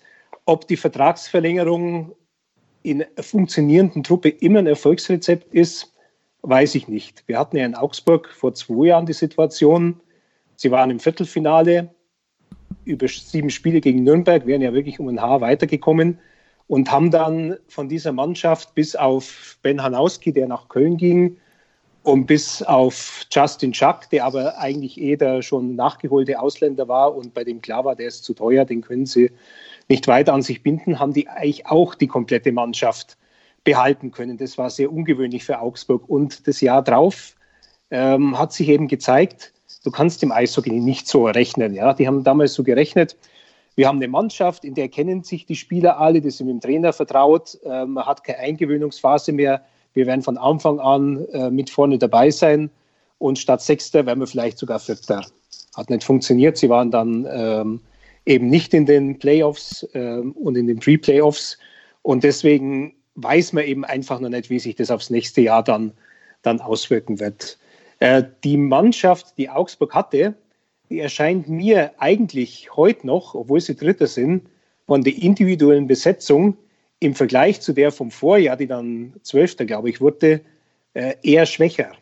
Äh, du hast die beiden herausragenden Stürmer und Scorer Matt White und Roux Leblanc, aber ähm, so Leute, die dann dazugekommen sind, wie ähm, Matt Fraser, Adam Payal, Sahir Jill, die sind jetzt vom Scoring her gar nicht so wahnsinnig auffällig. Ja? Und äh, was zum Beispiel so ein Adam Payal leistet, das hat wenig mit einem Glanz zu tun, ähm, den zum Beispiel Trevor Parks, sein Vorgänger auf dieser Position, verkörpert hat. Perl spielt auf eine ganz andere Art und Weise Eishockey. Das ist so ein unmerklicher Arbeiter, so ein Unsung Hero, wie es ja im Eishockey manche gibt.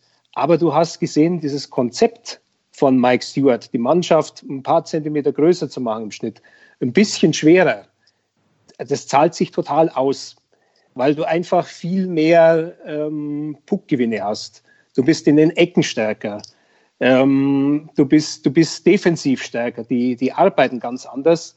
Also diese kleinen Veränderungen, deren Wert ja von vielen angezweifelt worden ist, die haben sich wirklich positiv bemerkbar gemacht. Und äh, dem AFV ist es halt geglückt, wieder viele Spiele knapp zu gewinnen mit dem einen Torunterschied. Und ähm, wenn man sich halt das Torverhältnis anschaut, die sind ja nicht so wahnsinnig im Plus also es ist ja nicht vergleichbar mit, ähm, mit Mannheim und München, die eine Tordifferenz von plus 30, plus 40, plus 50 haben. Äh, da merkst du eben, dass in dem Bereich, in dem Augsburg spielt, vieles über die knappen Siege geht. Und deswegen ähm, sie dann äh, mit ihrer Körperlichkeit und mit guter Einstellung und mit einer gewissen mentalen Stärke in der Lage waren, Spiele halt dann auch wieder knapp zu gewinnen. Deswegen sind sie auf Platz 3 gelandet ohne jetzt das Team zu haben, das eigentlich für einen dritten Platz geschaffen ist. Das spricht aber doch auch alles sehr für Mike Stewart, der dann auch erkannt, Ja, was, er, Ja. was er halt mit der Mannschaft spielen lassen muss. Und also gerade die Defensive, also ich glaube, über so um ein halbes Gegentor weniger als in der Vorsaison kassiert. Äh, beste, beste Unterzahlquote in der 25-jährigen DEL-Geschichte bei Augsburg. Hat einfach, ähm, und ich habe vor der Saison mit, mit, mit einem guten Freund gesprochen, der, der die Augsburger öfter sieht, da im Stadion auch ist, und der hat gemeint, ja, die, die spielen defensiv viel besser und halten halt auch zu, eher zusammen und machen die Mitte zu. Und ich habe das am Anfang halt nicht so gesehen. Ich war, glaube ich, im vierten Spieltag war das ähm, gegen Mannheim, als der Moritz Seider sein erstes Tor geschossen hat. Zweiter, Oder oder sogar? zweiter. Also ganz, die hatten auf jeden Fall, Augsburg hat davor zwei, drei, zwei, drei Mal verloren schon gehabt und, und hatten halt echt, aber hatten auch ein schweres Auftaktprogramm. Und ich bin da hingefahren und mir gedacht, boah, die sind jetzt Parks weg und, und, und, ähm, ähm, und halt auch für, fürs Überzahl, so Spiele wie Günzel und wie, wie Davies, die halt da bei diesem tollen Powerplay in den letzten Jahren immer wichtige Rollen gehabt haben, sind alle weg. Und äh, was machen eigentlich die anderen da, der Fraser und der Payal zum Beispiel? Und da kam halt wenig, ja, und dann, aber irgendwann ist das halt zusammengewachsen. Und äh, Fraser war ja ein Torjäger in der Ebel, der hat dann, ich glaube, 15 oder sogar noch mehr Spiele nicht getroffen in der DL, ist jetzt trotzdem noch bei 20, knapp 20 Toren gelandet. Das hat ein bisschen gedauert, aber es ist dann, hat dann schon hingehauen. Das ist halt schon beeindruckend. Und was mir halt auch noch aufgefallen ist bei Augsburg jetzt auch in den letzten Jahren, wenn man über Managen von Mannschaften ähm, spricht, also Günther hat jetzt das Negative angesprochen, das war natürlich dann der Übergang von der tollen Saison bis zu, zur, zur Vorsaison. Aber was man schon auch immer wieder sieht, ist, die akzeptieren halt dann einfach auch, wenn sie Spiele nicht halten können. Also ähm, Matsumoto war Top 10 Scorer in Augsburg, also Top 10 in der Liga, bevor er dann nach München gegangen ist. Und ähm, ich habe mal gehört, dass die Augsburger eigentlich immer eine Option auf ein zweites Vertragsjahr haben bei den Spielern, die sie halten wollen. Ich weiß nicht, vielleicht kann der Günther mehr dazu sagen. Ähm, aber bei Matsumoto, der war bloß ein Jahr da, obwohl der halt ein guter Spieler war. Ne? Und, und wenn halt dann andere mit, mit den Geldscheinen wedeln wie München, dann glaube ich, sagen die Augsburger auch, okay, komm, wäre glücklich. Genauso bei Parks, natürlich hätte man den gern gehalten oder Hanauski auch ein Torjäger gewesen oder alle die, die halt in den letzten Jahren weggegangen sind oder viele von denen. Aber ging halt nicht. Und dann muss man halt neue holen und manchmal dauert es halt ein bisschen länger, bis, bis sich die integrieren und manchmal funktioniert es auch nicht. Aber in der Saison hat es wirklich gut funktioniert. Also die Vertragslage ist tatsächlich so, dass die bei Ausländern oft den Vertrag machen, ein Jahr plus äh, ein Jahr Option. Und bei Matsumoto war es so, ähm, dass München für den schon ein bisschen was zahlen musste, beziehungsweise Matsumoto musste selber was hinlegen, um aus dem Vertrag rauszukommen, weil er nämlich, ähm, da gab es eine Frist, ähm, zu der er hätte ankündigen müssen, dass, dass er geht und die Frist hat er verbummelt. Aber gut, im Eishockey, also wir reden jetzt da äh, von, von Summen im niedrigen fünfstelligen Bereich. Betretenes Schweigen. Nee, aber also Ich hatte mich stumm gestellt, entschuldigt. ich habe gedacht, der Moderator ist eingeschlafen. Ein, einmal Der einmal, Mannheim, mit, einmal mit Profis hier. Podcast stutzt, wenn, wenn vom fünfstelligen Beträgen gesprochen wird. Das kennen die ja gar nicht mehr, weil in Ja. Mannheim ja alles Du, sechsstellig Ja, aufwärts. Mindestens, ja. du mein Ja. Lieblingsgag ist, frag doch mal bei den Eishockey-Fans rum, wer der Hauptsponsor der Adler Mannheim ist, also auf dem Trikot, wer der Trikotsponsor der Adler Mannheim ist. Ich würde mal wetten, dass 95% ein falsches Unternehmen nennen. Die werden wahrscheinlich sagen SAP und das Ja. stimmt nicht. Ja, es ist die MVV, das Mannheim, das ist ein Mannheim ansässige Energieunternehmen. Ähm, ja, zum Thema Mannheim und Geld, also ja, aber es, Ja, ich glaube, ja schon, schon, schon, schon ähm, DL historisch, sage ich jetzt mal, da kamen halt wirklich, es kamen halt auch wirklich viele Spieler durch Augsburg, unter Larry Mitchell natürlich dann früher noch, aber auch jetzt noch ähm, viele Spieler durch Augsburg in die DL, die dann halt wirklich groß, große Karrieren hatten. Also zum Beispiel Darren Oliver, der lang in der DL gespielt hat und dann nach Berlin gegangen ist, ein Telex. Ah, Einspruch, Berlin. Einspruch im Namen des EHC Straubing. Der Ja, hat genau, Straubing stimmt. gespielt. Genau, genau. Ja, ja. Der war aber da völlig, der hat überhaupt keine Rolle gespielt. Der war da völlig unbeobachtet, unbeachtet in Straubing. Und äh, da weiß ich noch, da hat der Kollege Michael Klein von den äh, Eishockey News hat da ähm, mal angerufen in Straubing, als ähm, bei dem damaligen Gesellschafter, als Olver nach Augs Olvers Wechsel nach Augsburg bekannt geworden ist. Und äh, der hat dann äh, der Gesellschafter von Straubing so ganz hämisch gesagt, ja, dass jetzt Trauerzüge wahrscheinlich durch Straubings äh, Straßen stattfinden, weil ein Spieler geht, der sich mit zwei Saisontoren als Stürmer unentbehrlich gemacht hat. ich formuliere es anders. in, in Augsburg, entweder in Augsburg durch Augsburg in die EDL gekommen sind oder da ihr, ihr erstes richtig Genau, ja. hat, ne? Mhm. Matsumoto war davor auch in Schwenningen, aber der ist halt Mhm. in Augsburg halt da zum, zum, zum wirklich super Scorer halt äh, geworden, beziehungsweise da hat man zum ersten Mal gesehen, was der, was der drauf hat. Und jetzt halt so, so Mannschaften, also ich meine, das ist ja dann, die, die Münchner Mann ist halt dann auch gerne und ähm, da, da ähm, kann man ja auch gar nichts dagegen sagen. Wenn die Kohle da ist, dann ist es, glaube ich, auch clever, halt dann einfach ähm, Spieler zu holen, die, bei denen man weiß, die, die können das Eishockey, was in Deutschland gespielt wird, spielen. Äh, Parks oder Schack halt jetzt. Ähm, also auch Parks war ja einfach, äh, also der hat sich ja dann innerhalb kürzester Zeit einfach so gut entwickelt dann in, in, in Augsburg und ähm, ja, dann war auch ein, ein super Spieler, also für die Liga auf jeden Fall. Und dann hast du halt dann, wenn ich jetzt ein bisschen überlegen würde, würden mir halt dann fünf bis zehn kommen, die entweder halt erste DL-Station Augsburg hatten oder erste gute DL-Station Augsburg. Mhm. Du hast recht, Günther, ich bei Olva, da, das ist mir auch vor ein paar Jahren, da, da weiß ich, dass ich mich da immer schon mal getäuscht habe. Ja. Ähm, was man aber schon nochmal erwähnen muss, lieber Augsburger, 27 Euro für einen Stehplatz im Viertelfinale. Ist ein bisschen drüber. Sehr dezent. Also geht vielleicht, geht vielleicht auch anders. Ähm, Eishockey teuer und so, alles klar, aber die Preise für die Playoffs, man fragt sich, was dann im Finale aufgerufen werden würde. Ja, das Ähm, wäre ja dann auch gegen Mannheim. Ja, Mhm. ja stimmt, Ja. weil Halbfinale ist ja gegen München auf jeden Fall. Günther, So ist es, ja. können schöne Playoffs für dich werden. München, Es Straubing könnten, und dann könnten schöne. Playoffs. Ich habe da dummerweise habe ich da noch mal zwei Wochen Urlaub drin. Ähm, aber was mir vorhin aufgefallen ist, ihr sagt immer davon, man kann Mannheim und München äh, in sieben Spielen nicht schlagen. Ja, ist ja ganz einfach, haut man sie in vier weg. Und Ende. Aber das, das Ding ist tatsächlich, also ich würde tatsächlich auch so einer Mannschaft, die ich würde, ähm, also du hast ja zwei Möglichkeiten, ne, als gegen München oder Mannheim. Du kannst versuchen, das gleiche Eishockey zu spielen. Und ich glaube, das kann keine andere Mannschaft. Also was ich in, in allen Zonen Druck machen, immer einen harten Vorcheck mit Scheibenbesitz ähm, und so weiter, wie es halt Mannheim und München, das hat man auch in den direkten Duellen gesehen, halt einfach machen. Und dann setzt sich halt die Mannschaft durch, die das im Endeffekt dann halt über sieben Spiele besser, besser umsetzt. Ähm, ich könnte jetzt gar nicht sagen, wer das besser kann, ob München oder Mannheim. Oder du kannst ja mit einem anderen Konzept schlagen. Ja? Und also gerade so, also es ist natürlich sehr, sehr unwahrscheinlich, aber die Augsburger, die halt dann schon die Fähigkeit haben, also den Druck rauszunehmen aus dem Vorcheck, ähm, mal eine Scheibe da hinten so einfach so rauszuspitzeln und dann halt einfach mit, mit, mit White und LeBlanc ähm, vor allem halt dann das freie Eis zu nutzen, die, die, das könnte, könnte ich mir vorstellen. Oder auch Straubing, ja, zum Beispiel, die könnten das ja auch. Aber es ist natürlich, ja, also es wäre natürlich ein Wahnsinn, wenn, wenn die, wenn eine der beiden Mannschaften halt Augs äh, München oder Mannheim rauskicken würde. Ja, Augsburg musste erstmal gegen Düsseldorf und äh, Ja, genau. Ja. das ist der Gegner neben Mannheim, ähm, dem sie viermal unterlegen sind im, im Lauf der Regular Season. Und das wird natürlich schon spannend, was äh, Mike Stewart äh, sich da einfallen lässt. Mhm. Aber ich glaube, er, hat da, er hat da irgendwas im Kopf. Ingolstadt ist ja auch so eine Mannschaft, die, die, die mit, mit Tempo spielen kann. Ne? Und die, also ich würde jetzt Düsseldorf und, und Köln vielleicht eher zu den beiden äh, äh, zählen, Düsseldorf mit Abstrichen, aber Köln schon, die halt vielleicht dann eher an das Konzept von München und Mannheim rangehen. Düsseldorf kann sicherlich auch, auch, auch schnell umschalten und schnell nach vorne spielen. Ähm, aber ich glaube, Düsseldorf würde dann auch nicht so dieses richtige Underdog-Eishockey spielen gegen München oder Mannheim.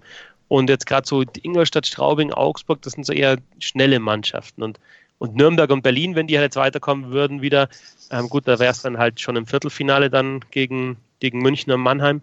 Ähm, die, denke ich, verfolgen dann wieder eher das halt das Konzept einer etwas größeren Mannschaft. Ja? Und also ich denke, dieses Konzept kannst du halt nicht besser, besser umsetzen als München und Mannheim. Allgemeines Schweigen. Währenddessen hat, haben die Eisbären das 2 zu 1 gemacht in Straubing.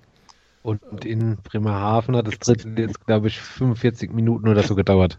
Ja. Weil- Steckerei gegeben, in der Zeit kann Günther fünf Anekdoten erzählen. genau. genau. ähm, ja, Flo, du warst ja beim Wintergame. Bei der DEG ist es einfach so, ähm, dass ich nach dem Spiel mir nicht hätte vorstellen können, dass sie zum Saisonende hinter den Kölner Hain stehen. Einerseits, weil die Kölner so schlecht waren und andererseits, ähm, also was den Spielstil anging. Und andererseits aber auch, weil mir die DEG sehr strukturiert und sehr souverän erschien. Ähm, jetzt hat die DEG in den letzten Spielen eigentlich kaum noch was gewonnen seit dem Wintergame. Ähm, sehr überraschend jetzt dann doch mit Blick auf die Tabelle. Oder ist die DG zu hoch geflogen, jetzt irgendwo normal angekommen auf Platz 6?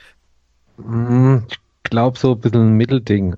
Meiner Meinung nach haben, haben sie am Anfang schon überperformt, aber dann haben, hat man ja schnell gemerkt, okay, die müssen nach oben abreißen lassen zu den ersten beiden Mannschaften.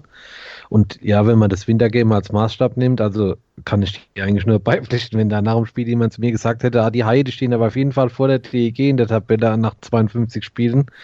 Hm, da hätte ich halt irgendwie den ganzen Abend den Kopf geschüttelt. Ähm, ja gut, aber ja, wenn man jetzt kurz gucken über die Serie Augsburg gegen Düsseldorf. Da werden sich die Augsburger jetzt halt echt was, wirklich was ausrechnen, auch um noch weiterzukommen. Gerade von dem Hintergrund, dass die DG halt in den letzten Spielen wirklich fast gar nichts mehr gewonnen hat und die Leistungskurve halt echt äh, natürlich auch verletzungsbedingt nach unten gezeigt hat. Das ist ja auch mal klar. Und in der und äh, andererseits, wenn, wenn die Haie sagen, okay, wir haben jetzt äh, nach dem Trainerwechsel so viel äh, richtig gemacht, in Anführungszeichen. Wir wollen jetzt auch noch weiter. Also die beiden Serien halte ich für äh, sehr, sehr spannend, nicht nur aufgrund des geringen Punktabstandes in der äh, Endabrechnung.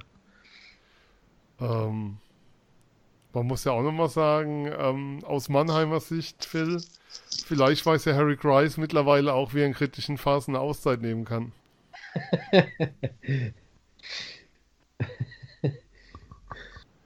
Günther, äh, was können wir denn von Köln gegen Ingolstadt erwarten als Serie? Was kriegen wir denn da? Äh, schöne Neuauflage des Finales von 2014. Allerdings mit zwei Mannschaften, die nicht mehr den Glanz der damaligen Zeit ausstrahlen.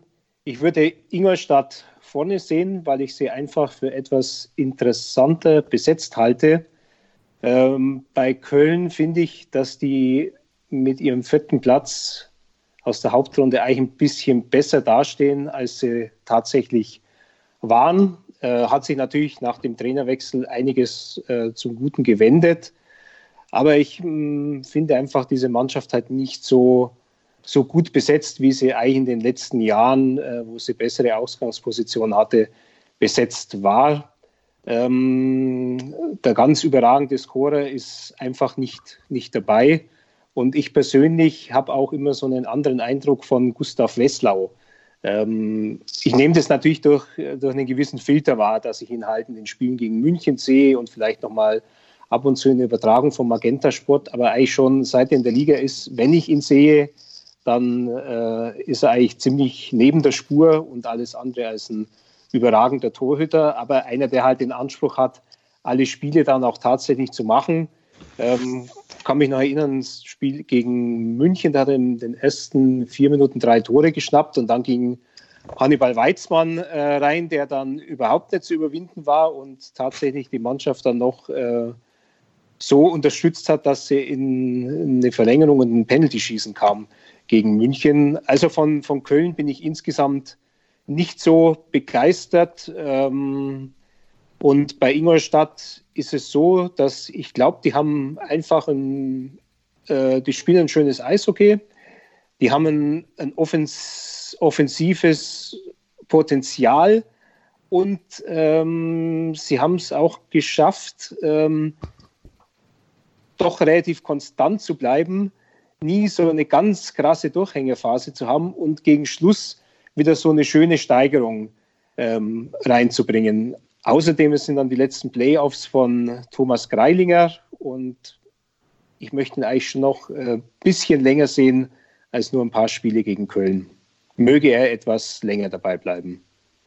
Sehr, sehr gerne. Großes Kompliment nochmal an die Düsseldorfer EG an der Stelle für diese Form der Verabschiedung, die die da ähm, getätigt haben über ihren Hallensprecher. Das war wirklich ja, ja. großes, großes Kino. Vielleicht wollten sie ihn auch eindullen, falls man sich doch nochmal sieht. ähm, eher, eher unwahrscheinlich. Also nicht wahrscheinlich zum einen, dass man sich sieht und zum anderen, ich glaube, mit Einlullen wird es nicht funktionieren. Ähm, der spielt ja nächstes Jahr weiter DL2. Aber ähm, Christoph, was können wir denn... Ähm, München hat heute bekannt gegeben, Jason Jeffrey spielt nicht in Playoffs. Ich komme da mal schon von den Serien weg zu den zwei Teams drüber, auch mit Blick auf die Uhr. Ähm, München wieder so stark wie in den Jahren zuvor oder doch ein bisschen schwächer weil sie haben ja doch einiges an Qualität einfach verloren vor der Saison, hatten aber viele Verletzte, haben trotzdem ein Wahnsinnsjahr hingelegt.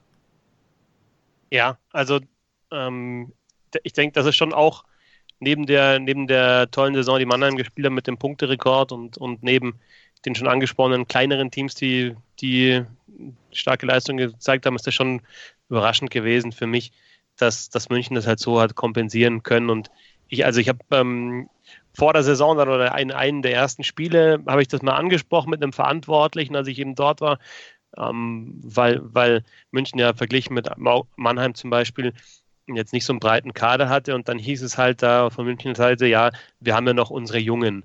Und dann habe ich mir gedacht, ja, aber wenn sich jetzt hier drei, vier Stürmer verletzen, dann spielen nicht diese Jungen, dann spielen nicht der, der jüngere Eder und, und Meilenschein und Daubner ähm, und Quas und so weiter. Aber genauso war es und das ist dann schon, also das ist, glaube ich, sogar neb, neben dieser ganz, ganz starken Leistung der Adler Mann ein bisschen untergegangen, dass München halt wirklich so viele wichtige Spieler hat ersetzen müssen im Sturm über die Saison.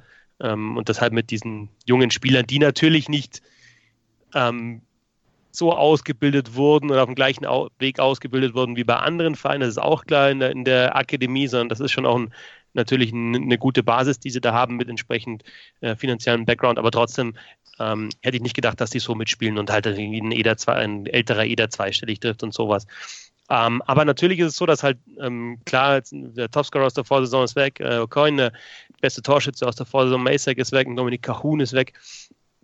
Ähm, also äh, da haben sie schon wichtige Spieler verloren und sie konnten sich halt auch jetzt über diese Saison nicht vielleicht so einspielen, wie sie das in den letzten Jahren gemacht haben. Also man hat ja schon äh, bei München dann immer gemerkt, so ab Februar ähm, bis in den März rein waren die halt dann top abgestimmt aufeinander. Das war jetzt auch wieder der Fall, dann, dass sie hinten raus im 13 waren in Folge, war, glaube ich, ähm, ähm, DL-Rekord, 13 in Folge gewonnen und in 20 in Folge gepunktet. Also da haben sie schon hinten raus wirklich eine tolle Serie gehabt bis jetzt zu dem letzten Wochenende. Aber gerade in Überzahl ist es mir aufgefallen, ähm, wenn du halt jetzt, wenn du es mit Mannheim vergleichst, die haben halt einfach diese zwei extrem eingespielten super Powerplay-Formationen und München hatte halt x Überzahlformationen, weil immer wieder halt dann am Anfang hat das mit Vokes und Wolf ganz gut funktioniert, mit den One-Timern von Wolf, dann war der ja so lange weg, ist ausgefallen. Dann hatten sie mal eine Powerplay-Formation, wo Mitchell, Stagen und Parks ganz gut harmoniert haben, dann ist da wieder einer ausgefallen, hat sich verletzt. Insofern, ja, glaube ich dann schon, dass es im Vergleich zu den letzten Jahren vielleicht nicht ganz auf dem Niveau ist. Aber andererseits haben sie halt den Vorteil, dass sie halt viele Spieler jetzt da dabei sind, die das halt auch schon kennen aus den letzten Jahren, die auch wissen, was dann passiert und wie sie vielleicht auch mal auf, auf kritische Situationen zu reagieren haben. Also grundsätzlich sehe ich München schon auch für die Playoffs wieder gut aufgestellt. Philipp, ähm, man kann es ja kurz ansprechen, wir hatten massive technische Probleme. Wir gucken jetzt mal, dass es wieder funktioniert. Äh, wir haben ja die Münchner gesehen in Mannheim, kurz vor Schluss der regulären Saison. Das war sehr, sehr überzeugend, was sie da gerade defensiv auch aufs Eis gebracht haben.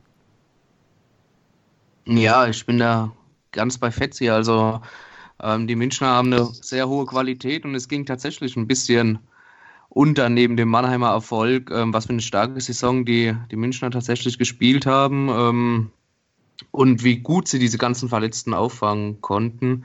Und du hast gerade bei den Duellen gegen Mannheim gesehen, ähm, dass es tatsächlich, egal bei allen vier Duellen, dass es tatsächlich die Kleinigkeiten sind, die ähm, bei den beiden Mannschaften den Unterschied ausmachen zwischen Sieg und Niederlage. Natürlich kommt es beim Eishockey immer auf die Kleinigkeiten an. Wer weniger Fehler macht, gewinnt das Spiel. Klar, alte Weisheit.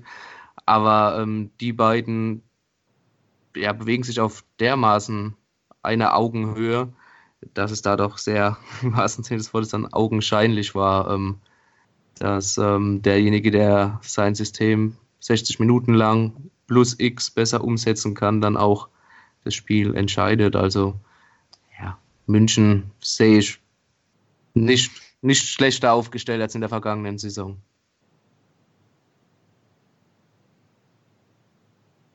Jetzt habe ich mich schon wieder stumm gestellt, fange an zu reden und wundere mich, dass keiner reagiert. Ähm, Günther, jetzt darfst du natürlich auch noch zu München sprechen, sagen. Ähm, wie schätzt du es ein? Ähm, sind die wieder so voll auf Höhe oder ähm, sind sie doch dieses Jahr verwundbarer vielleicht als in den Jahren zuvor?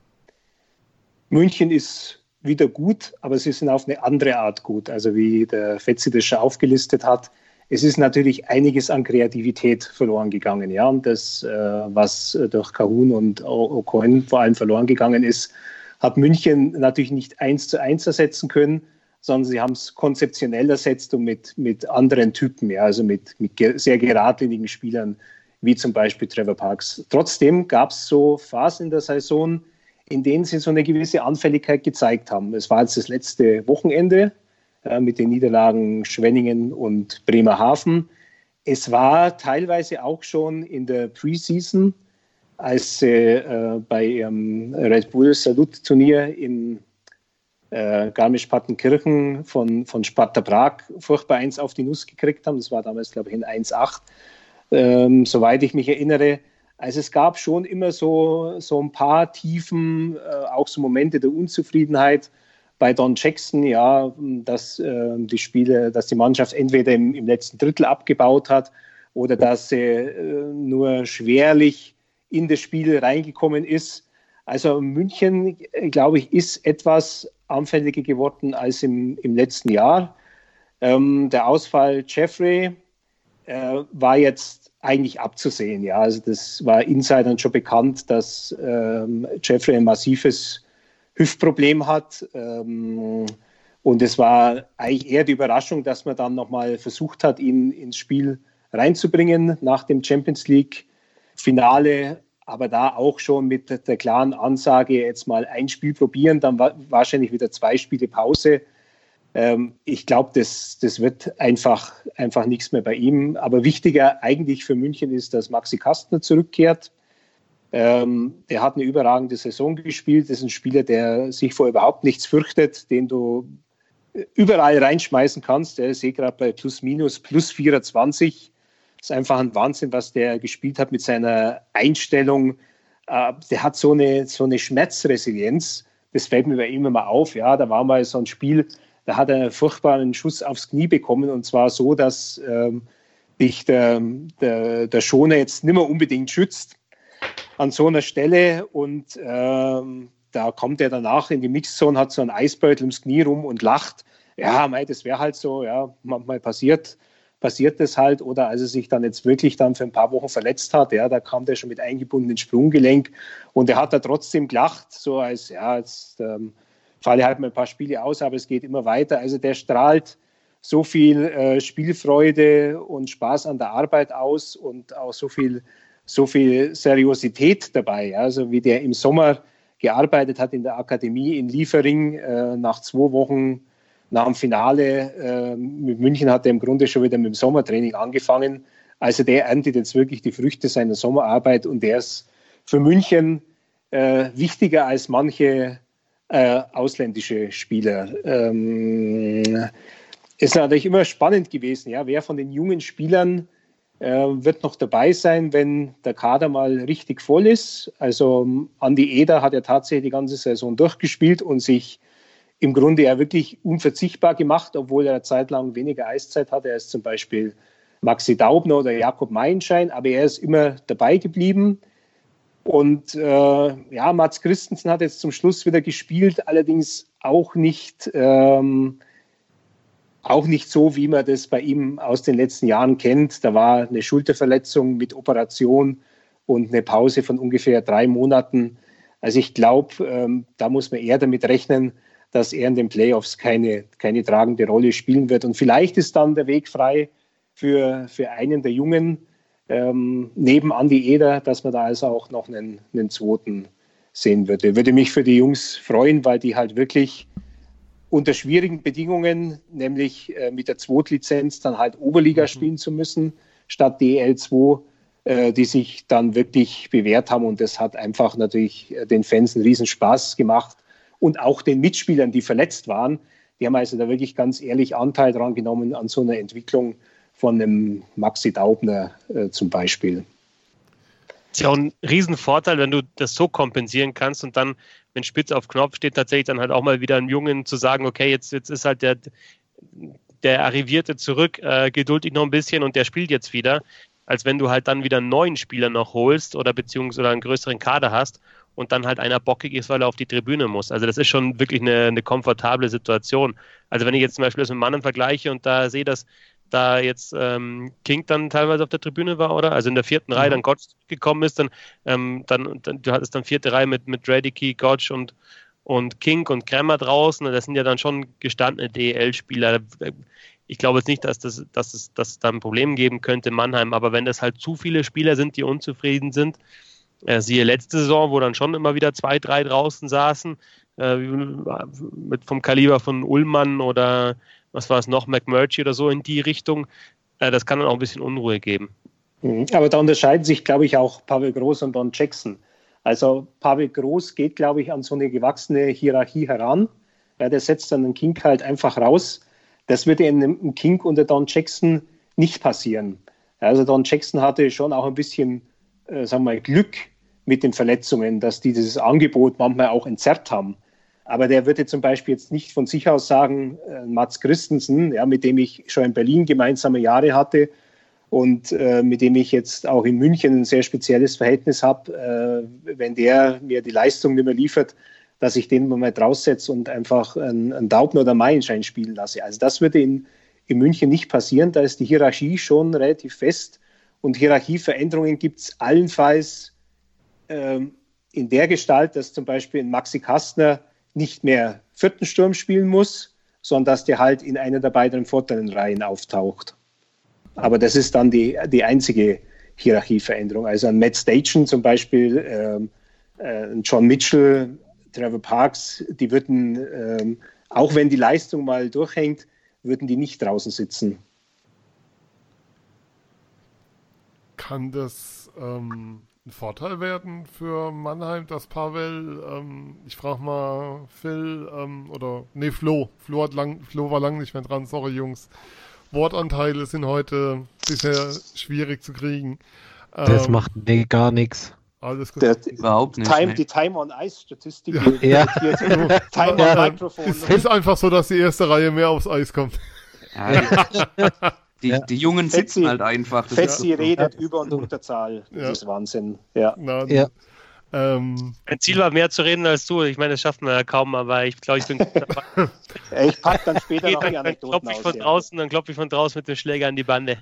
Wenn noch, wenn noch, die, wenn noch die Frage, die über Twitter kam, äh, von einem Fan aus München, äh, wer denn die ähm, Assists und so weiter festlegt oder korrigiert. Äh, ja. Wenn wir zu der Frage noch kommen, ja, da, komm, ich mein, da, da, kommt der Anekdotenschatz. Da, da, Tisch, kommen ja. wir noch, da kommen wir noch. Okay, Günther, du bist vorgemerkt für die Frage. Dann hier, hiermit ist die schon mal offiziell festgelegt. Ähm, ja, Flo, kann das ein Vorteil für Mannheim sein, dass äh, Pavel da eben nicht festgelegt ist und wie soll ich sagen, ja, keine Angst vor großen Namen ist so ein blödes Wort dafür, aber dass er eben Pavel Leistungsprinzip durch und durch geht an der Stelle. Die Frage ist zwar fies, aber ja, aber ja, würde ich sagen. Also wird, also überrascht nicht. Wir haben da draußen ja auch Hörer, die, die danach ja lechzen, den Titel zu holen. Und dem müssen wir ja was bieten. Wir wollen ja auch Hoffnung aussenden in diesen dunklen Seiten. Fand jetzt zum Beispiel durchaus eine Überraschung, dass auf einmal jetzt als Beispiel anzuführen äh, gegen Ende der äh, Hauptrunde, ich weiß jetzt gar nicht, ob das an dem Wochenende der Fall war, äh, vergangenen Wochenende, äh, dass auf einmal Markus King wieder draußen saß. Ich glaube, das beantwortet die Frage eigentlich, ne? Okay. okay. Also da wird halt, da wird halt wirklich nicht vor Namen halt gemacht und wenn es halt irgendwie mannschaftstechnisch nicht passt, glaube ich, und oder einer ruft mal in zwei Spielen hintereinander seine Idealleistung nicht ab, dann ist er halt mal draußen. Jetzt im letzten Spiel äh, ging es ja mehr oder weniger um Angeschlagene und Sperren, was da draußen saß, ne? Außer Hungerecker. Der ist schon ein bisschen länger ja, genau. Da, aber jetzt im letzten Hauptwohnspiel ja. wollte ich jetzt gegen Köln, wollte ich jetzt sagen, ähm, da ging es ja Nein, da hat, Moment, da glauben wir natürlich unserem Trainer, der sagt, dass ähm, das eine Vorsicht, Vorsichtsmaßnahme war bei David Wolf, weil er eine leichte Verletzung hatte. Mhm. Es käme ja keiner auf die zu, zu denken, dass David Wolf schon zweimal zehn Minuten bekommen hat in der Saison in der, und eine dritte eine Sperre bedeutet für das erste Viertelfinalspiel. In der DL-Statistik war die Verletzung, oder wo war das? Nein, Pavel hat es gesagt. Ja, ja, klar, ist mir schon klar. Danach, aber... wenn, wenn, wenn Pavel das sagt, dann glaube ich ihm das. Ja, ja, ja. Aha, okay. ich habe da Verletzung. keinen mhm. Grund dran zu zweifeln. Ähm, ja, aber Phil, ähm, Darf ich noch mal ganz kurz bei Ja, King, ihr hattet doch Alavara auch mal im Interview und der hat auch, das habe ich jetzt auch schon mal gesehen, als ich die Mannheimer kommentiert habe, dass sie da alles aufzeichnen und diesen Datenservice haben. Ich glaube halt, wenn, wenn du solche Daten auch erhebst, ja, und dann, ähm, dann werden die wahrscheinlich auch genutzt, ja, und wenn die halt irgendwie sehen, dass, dass ein Spieler halt da vielleicht mal ein bisschen abfällt oder halt gerade nicht die Rolle erfüllen kann, äh, die er erfüllen soll, dann glaube ich, dass es da auch Konsequenzen hat, weil sonst müsstest du es ja nicht machen. Nein, und ähm, das, das, die sind ja da sehr, sehr eng dran und auch in der Kommunikation und sehr, sehr klar. Und ähm, wie soll ich sagen, Markus King ist ja in Mannheim nicht unumstritten, sagen wir es mal vorsichtig. Ähm, Gerade unter den Fans ist das ja eine Person, wo sich viele immer wieder dran reiben und dann immer wieder so diese Nummer aufkommt, was, was spielt er da und so. Und dann denkst du, er hat aber seine klare Rolle und die spielt da gut und alles okay. Und natürlich ist es aber mittlerweile so, dass da viel mehr ähm, Professionalität, nenne ich es einfach mal, Einzug gehalten hat. Also nicht nur auf dem Eis, was den Kader angeht, sondern auch um die Mannschaft drumherum. Also da gehört auch sowas dazu, dass du eben, ähm, das sind dann eben drei Kameras immer unterm Dach, die permanent die, die drei Zonen des Spiels filmen. Ähm, da ist eben ein Datendienst, der dir wenige Stunden nach dem Spiel komplett die Statistiken liefert, mit denen du arbeiten kannst. Ähm, ja, und das führt natürlich dazu, dass die Trainer ähm, es in Anführungszeichen sehr einfach haben, eine Argumentation den Spielern gegenüber klar zu machen, weil es nicht mehr nur auf Gefühl basiert und Dingen, wo der Spieler sagt, ich sehe das aber anders, sondern du einfach ganz klar nachweisen kannst, ähm, das und das und das und hier läufst, läufst du falsch und das passiert. Und ja, und ich glaube, wie soll ich sagen, in der, in der Argumentation mit Pavel Groß über Eishockey, da musst du sehr, sehr gute Argumente auf deiner Seite haben, weil was du immer wieder merkst, sind so kleinen Nebensätzen, wenn, wenn du dich mit ihm unterhältst. Der Mann ist auch nicht nur was Videoanalyse angeht, sondern ist auch ein absoluter Zahlenfresser, was Statistiken angeht, was, Informat was datenbasierte Informationen angeht. Ähm, ist der unglaublich weit, ja, für einen sehr, sehr hohen Stellenwert. Und die weiß der alle. Also, wenn du, du hast so manchmal das Gefühl, so manche Zahlen und so, wo du denkst, so wow, die er so ganz nebenbei rauslässt, ähm, der kennt seine Zahlen alle. Und ich glaube, das, das, ist schwierig als Spieler ja. zu argumentieren. Das, das, ist eben der Sprung bei ihm. In Wolfsburg war er noch auf die Statistikseite der DEL angewiesen. jetzt hat er, hat er den Account jetzt hat er, von LAV den Zugang. Ja, ja. Nee, es, ähm, mit Daten, ähm, es nimmt natürlich zu in der DEL. Also Augsburg hat ja, glaubt ja auch, dass ähm, der Erfolg äh, teilweise dem Münchner Startup Kinexon zu verdanken ist, die also mit funkbasierter Technologie in, in Augsburg arbeiten. Da kriegen die Spieler einen knapp 14 Gramm schweren Chip äh, in den Schulterschutz rein. Und ähm, der sendet 25 Signale pro Sekunde aus. Und da sind im Kurt-Frenzel-Stadion sind dann verschiedene Satelliten, also Funkempfänger angebracht und da gibt es dann genaue äh, Auswertungen, also wirklich detailliert über die äh, ähm, Antrittsschnelligkeit, über das Abbremsen. Du kannst auch die, die Härte von Checks damit messen. Du kannst ähm, Geschwindigkeiten messen. Du hast eine verlässlichere Time-on-Ice-Statistik, als wenn sie händisch gemacht wird von Leuten, die einfach irgendwo sitzen und sich die Nummern aufschreiben. Und die haben dadurch die Belastung auch neu gesteuert. Die hatten also bisher auch in Augsburg es so gehandhabt, wie alle Mannschaften es handhaben, nämlich dass sie am Donnerstag immer ähm, Überzahl, Unterzahl trainieren. Und da hat sich eben einfach durch die Daten herausgestellt, dass die in den Freitagsspielen körperlich immer etwas unter ihrem Niveau waren. Und dann haben sie das korrigiert, weil eben sie der Meinung waren, dass die Belastung am Donnerstag etwas zu hoch ist und die haben dann ihr Special Team Training einfach auf Mittwoch vorgezogen und ähm, am Donnerstag ein bisschen langsamer gemacht im Training. Und von dem Moment an hatten sie in den Freitagsspielen schon wieder viel bessere körperliche Werte. Also das ähm, kostet natürlich so ein System. Ähm, war, glaube ich, ähm, in Augsburg veranschlagt mit etwa um die 100.000 Euro. Äh, das ist mutig, so eine Investition zu tätigen, weil für 100.000 Euro kriegst du auch einen Spieler. Und, äh, aber die Entscheidung war offensichtlich richtig. Äh, das alles mehr in die wissenschaftliche äh, Bahn zu führen. Und Mannheim macht es halt mit einem anderen System, aber was man auch hört, ist ja alles sehr durchdacht, dass also dieses äh, ähm, erstmal das Aufwärmen äh, auf, einer anderen, auf der Nebeneisfläche stattfindet und das ähm, eigentliche Training dann, äh, damit es keine Unterbrechung gibt durch Eisbereitung, schon auf der ersten Eisfläche, dass danach dann der Zirkel ist, dass es einen Skills-Coach gibt und so weiter. Also das ist wirklich eine Professionalisierung, die sich ja jetzt erst in allerletzter Zeit ergeben hat und die halt wahrscheinlich auch nur wenige Clubs sich finanziell leisten können in der DL. Nee, das ist klar, dass du versuchst eben sozusagen ähm, ja, den Vorsprung, den München hat, so schnell wie möglich aufzuholen. Das ist halt das Thema, was du hast. Und wenn du so weitergemacht hättest wie bisher, wäre der Vorsprung halt angewachsen. Also wärst, wärst hättest du weiterhin mit dem Fernglas hinterher geschaut, das ist schon das Thema. Und da geht es dann nicht nur um das Team auf dem Eis, sondern auch um Verzahnung, um Dinge neben dem Eis. Und das ist schon die Geschichte der Saison, um die es dabei geht. Also dass das eben ein radikaler Bruch ist mit dem, was bisher in Mannheim war. Und der wird ja weiter, der wird ja weitergehen, der hört ja nicht auf an der Stelle. Also. Ja, es werden sicher auch andere Mannschaften nachziehen. Ja.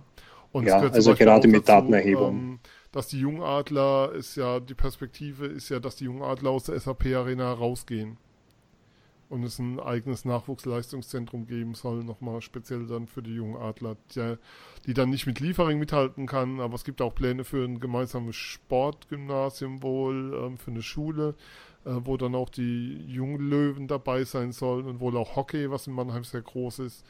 Ähm, die Pläne liegen wohl auf dem Tisch und weiß gar nicht, ob es da weiterging, meines Wissens nicht. Weiß jemand, Flo, Phil, was von euch?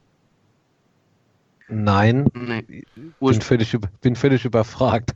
Nee, der ursprüngliche Plan war ja sogar vielleicht ähm, dieses Leistungszentrum schon 2019 fertig zu haben, vom Planmäßig. Ähm, das verschiebt sich jetzt aber alles erstmal auf unbestimmte Zeit. Also es wird eher Ende 2020, wenn nicht sogar noch später ein bisschen. Aber der Plan ist immer noch da. also es ist, ist wohl klar, dass es kommt. Die Frage ist nur, wann das Ganze kommt. Ähm, was wir uns überlegt haben, habt ihr Fragen an uns in Bezug auf Mannheim? Wollt ihr was wissen? Christoph Betretene Stille. Ja, ihr erzählt ja immer so viel in eurem Podcast. Ja, achso, ja, Günther, du hörst den ja Fragen habt ja. Du genau, bist ja einer von den drei Hörern, ich vergesse das immer. Ihr, hat, ihr, hattet ja auch, ihr hattet ja auch den Herrn Alavada mal da und ja. Äh, ja. Okay. Ansonsten wäre für mich schon nochmal die Frage, ähm, okay, dann habe ich doch eine. Christoph, ähm, hast du vor der Saison erwartet, dass es so schnell so gut funktioniert? Also groß, Umbruch, all die neuen Spieler, die kamen. Ich meine, Jonas Lichtivuri kann man nochmal hochleben lassen, Mark Hettich vielleicht auch. Mir fallen auch noch drei andere ein, aber dass es so schnell so gut funktioniert? Ähm, nee, dass es so schnell geht, hätte ich nicht gedacht. Also ich hätte schon geglaubt, dass es ein bisschen dauert, halt. Ähm, bis man sich halt auch zusammen irgendwie zurechtfindet. Ja gut, jetzt hat man halt ein eingespieltes äh, Trainerteam ja schon geholt mit Groß und, und Pilgrims, aber ähm, das hat dann nochmal eine neue Organisation für Groß und auch nochmal was anderes, was, was Größeres auch. Aber es war von Anfang halt schon, schon sehr überzeugend. Und es gibt halt für mich da jetzt aktuell auch in der ganzen Saison eigentlich nichts zu kritisieren. Da war zwischenzeitlich mal eine kleinere, schwächere Schwächephase. Da habe ich dann aber auch ähm, über Twitter von, von einem äh, Follower, der, der auch die Wolfsburger länger verfolgt hat, gehört, dass es äh, so, so, so ein historisches Dezember-Tief irgendwie ist bei Groß. Ich weiß ja nie, was da los ist, ob der nochmal härter also mit Trainingssteuerung auch zu tun hat oder irgendwie was, weil er da nochmal härter trainieren lässt. Oder, aber insgesamt ist das schon, schon beeindruckend. Du musst halt auch wirklich sagen, die Mannschaft ist sehr gut zusammengestellt. Es ist von Neuzugängen, da hat jeder seine Rolle und erfüllt die auch. Ähm, das, gute Powerplay habe ich ja schon mal angerissen, wenn man halt schaut, was da halt auch, wie viele Neuzugänge da halt auch spielen. Ja, also die jeweiligen Verteidiger mit Katic und mit Lechti Wori, die beide wirklich tolle Verteidiger sind. Also sehr, sehr hohes DL-Niveau. Eisenschmied als bester, der, äh, ähm, bester Powerplay-Torschütze, der, der eben da seine Rolle hat und die ausfüllt. Ähm, äh, Huchtala, äh, Smith, ähm, habe ich jetzt alle Neuzugänge, also alle, die, die, die halt gekommen sind, haben, haben da haben sofort überzeugt oder schnell überzeugt. Du hast die eingespielte Reihe mit Deschaden, Wolf und, und Plachter, die, die man aus der letzten Saison ja schon kennt, die auch weiterhin gut funktioniert. Ähm, hast auch ähm, hast du auch in der Verteidigung dann oft dieses, dieses Duo, was man ja von, von Groß aus, aus Wolfsburg schon kennt, einen eher äh, spielmachenderen äh, Verteidiger, also ein Offensivdenkerin und ein, ein Abräumer. Also diese Paare hast du in Mannheim auch immer so zusammen. Ähm, ja, und halt ähm, das, was ihr auch angekündigt habt, ja ganz am Anfang im Podcast, äh, am Anfang der Saison, dass irgendwie anders Eishockey gespielt werden soll. Ja, nicht, vielleicht nicht unbedingt schön, aber halt einfach geradlinig und mit Power. Ich denke, das, das sieht man halt auch auf dem Eis und das, das spielen die Adler auch. Ähm, ja, es gibt da im Endeffekt dann auch wirklich keine Schwäche. Das Powerplay ist sehr, sehr gut. Das Penalty Killing ist ähm, ja immer noch gut. Ähm, da hat vielleicht München einen Vorteil in, in der Beziehung. Ja, wobei, da musst du ein Spiel rausnehmen, wo sie einmal in Wolfsburg äh, ja. drei Tore in Unterzahl bekommen haben. Wenn ja. du das rausnimmst, sind sie immer noch sehr, sehr gut. Genau, du hast da, genau, du hast die Ausgeglichenheit halt auch in den Reihen. Ähm, da, also jetzt, macht auf einmal Reddicky noch einen Hattrick und ähm, hast irgendwie Gotch in der, in der vierten Reihe, was halt schon, schon Wahnsinn ist. Also, ähm, na, also, dass es so gut läuft, hätte ich von Anfang an so gut läuft, äh, hätte ich dann auch nicht gedacht. Aber du weißt doch nicht, wie so Spieler wie, wie Smith und Hochtaler, klar kannst du, oder Lechty Warrior auch, kannst du halt schon äh, wissen, was die, was die schon, was die können, ja, aber du weißt dann trotzdem halt nicht, ob sie es in der DL genau so zeigen, aber sie tun es einfach. Also, ja. Ja, ich glaube, die Torwartposition, weiß ich nicht, also das ist vielleicht so das einzige, ähm, ist das ein Fragezeichen? Weiß ich gar nicht. Nee, also auch nicht, oder? Hm, nö. Nee. nee. Wobei ähm, wir uns einig sind, ähm, es würde bei uns ein anderer Torwart spielen in den äh, Playoffs, als der, der spielen wird. Also äh, ich weiß nicht, ob Flo das auch so sieht. Verletzung hat, hat er, habe ich dann, vor dem Nürnberg-Spiel, habe ich mir mal die, da hat Endras drei Spiele gemacht, hatte da irgendwie eine Fangquote von 82 Prozent. Also, also nach der Verletzung ist er noch nicht wieder so in Schwung gekommen, oder? Nein. Ja, ja. Würde, ich, würde ich genauso sehen wie ihr. Also das merkt man auch irgendwie im Torwartspiel. Ähm, weiß, ob ich jetzt einen anderen Torwart stellen würde, na, mal, schwierig. Aber auf jeden Fall muss es sich steigern, das ist klar. Also im Herzen der Mannheimer Fans würde Pante spielen. Nein, ähm, um schon nochmal zu sagen, Entras hat das nimmt man, glaube ich, außerhalb von Mannheim gar nicht so wahr, weil man ihn schon oft kritisch sieht, einen ganz, ganz hohen Stellenwert bei den Fans. Es wurde der Liebling der Saison gewählt, ähm, jetzt vom Wochenblatt Mannheim und da kam Endras auf Platz 2. Äh, erster natürlich David Wolf, auf 2 Endras und auf 3 kam Tommy Huchtaler. Ähm, das zeigt schon nochmal, ähm, was der auch für, für eine Bedeutung bei den Fans hat. Also der, der hat schon einen unglaublich hohen Stellenwert. Ich glaube, man sieht ihn auch außerhalb von Mannheim kritischer, als er in Mannheim gesehen wird, weil er oft sehr, sehr gute Spiele hat und die Torhüterposition bei den Adlern die Saison eigentlich von beiden gut verwaltet wird.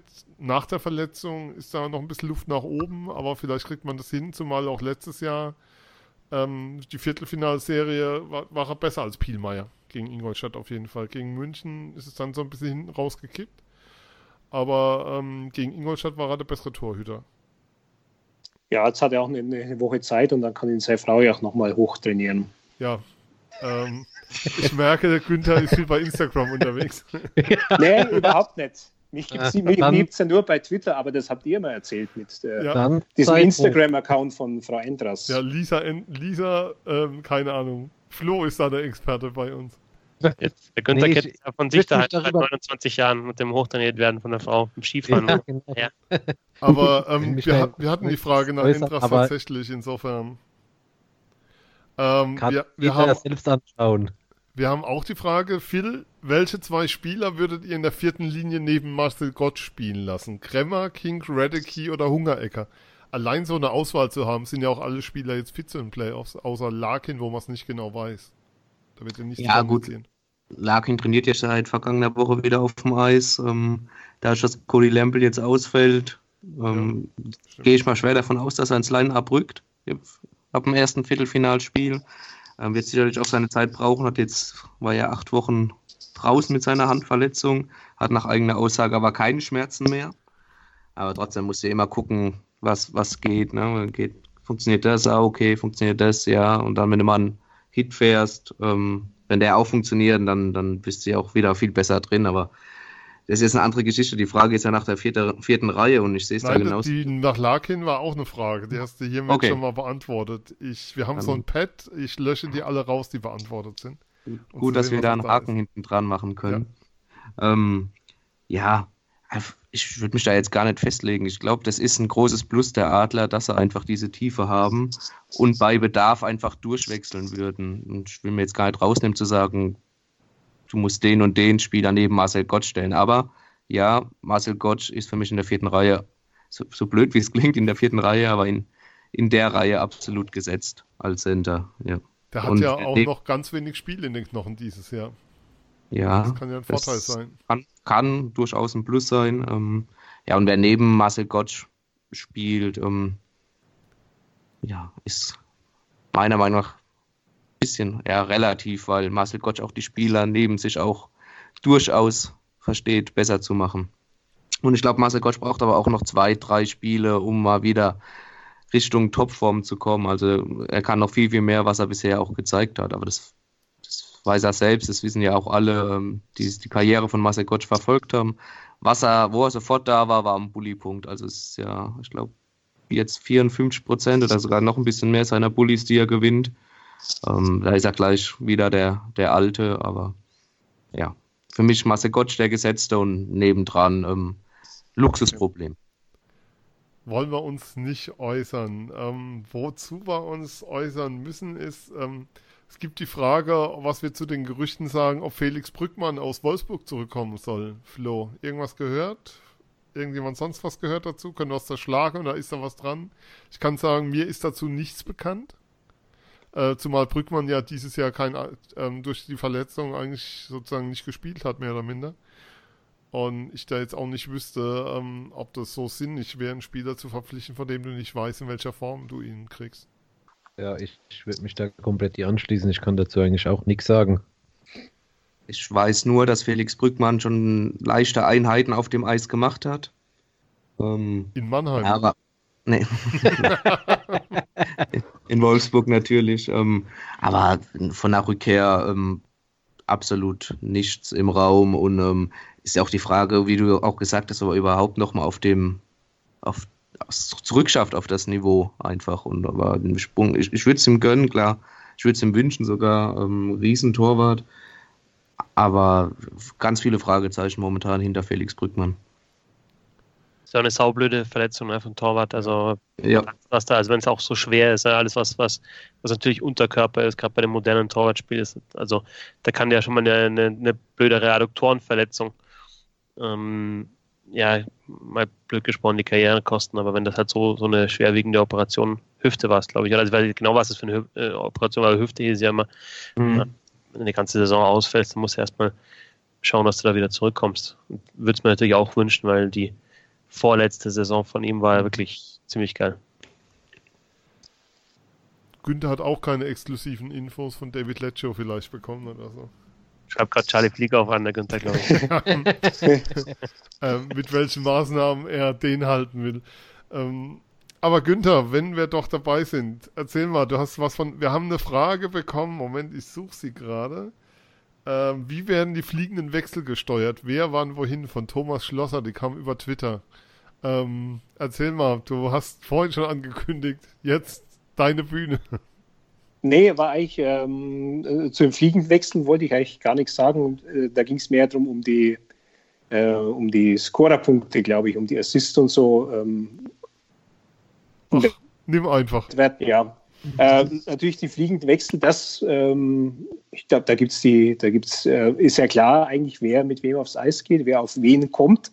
Ja, das ist ja einfach so, so eingespielt. Ich glaube, ein, ein, Spieler hat es auch in seiner inneren Uhr, wie lange er halt äh, belastet, 30, 40 Sekunden und dass er dann wieder runtergeht.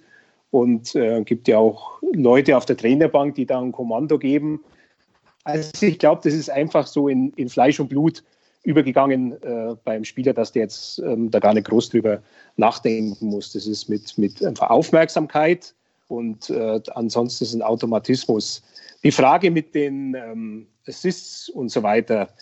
Ähm, ja, es wird, es wird bisweilen was geändert. Also die erste Durchsage, die bleibt nicht immer bestehen. Ähm, es ist oft so auf einem kleinen Dienstweg. Ja. Sieht man, wenn dann ähm, die Mannschaften äh, zur Drittelpause rausgehen, dass dann nur jemand schnell zum Schiedsrichter hinfährt und äh, da seine Meinung kundtut, von wem jetzt äh, tatsächlich so ein Assist dann war oder ob ein falscher Torschütze angegeben worden ist oder die, die Mannschaftsleiter sind es dann, die dann von sich aus daraus achten, dass äh, das alles gerecht behandelt wird.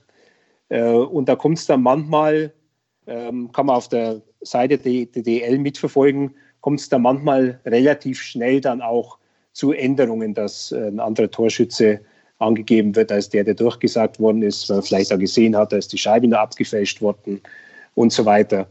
Ähm, ich glaube allerdings, dass diese ganzen Scorerwertungen heute nicht mehr die entscheidende Währung sind im Eishockey. Also ich bin als Journalist noch in so einer Zeit aufgewachsen.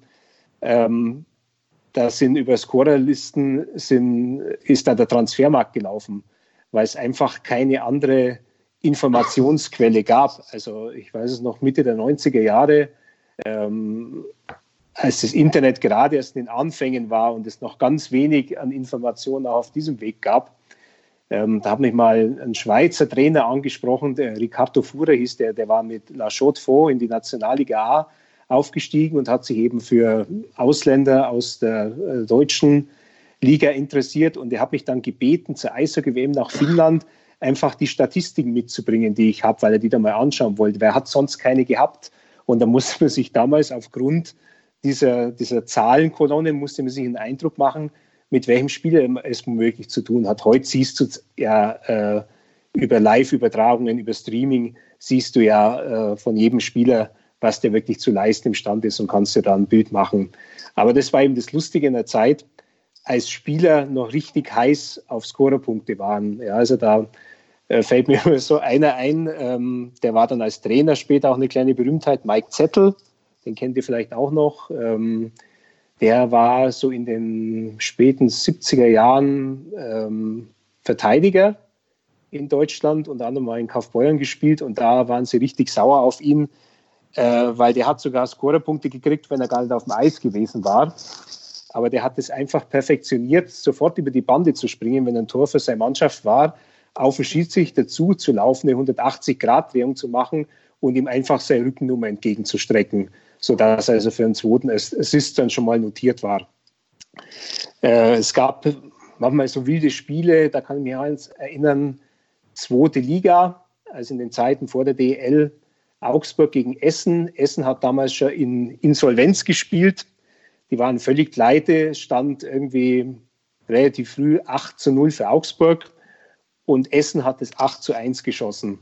Und unter diesen fünf Feldspielern, die da auf dem Eis waren, da ging ein Gefeilsche los, eine Rudelbildung um den Schiedsrichter herum. Jeder hat seine Nummer hingehalten, weil er irgendwie noch einen Assist abstauben wollte, ähm, weil es eben in dem Moment einfach darum ging, hey, mein Club ist pleite, aber ich als Spieler muss mich positionieren und wie positioniere ich mich über die Statistik?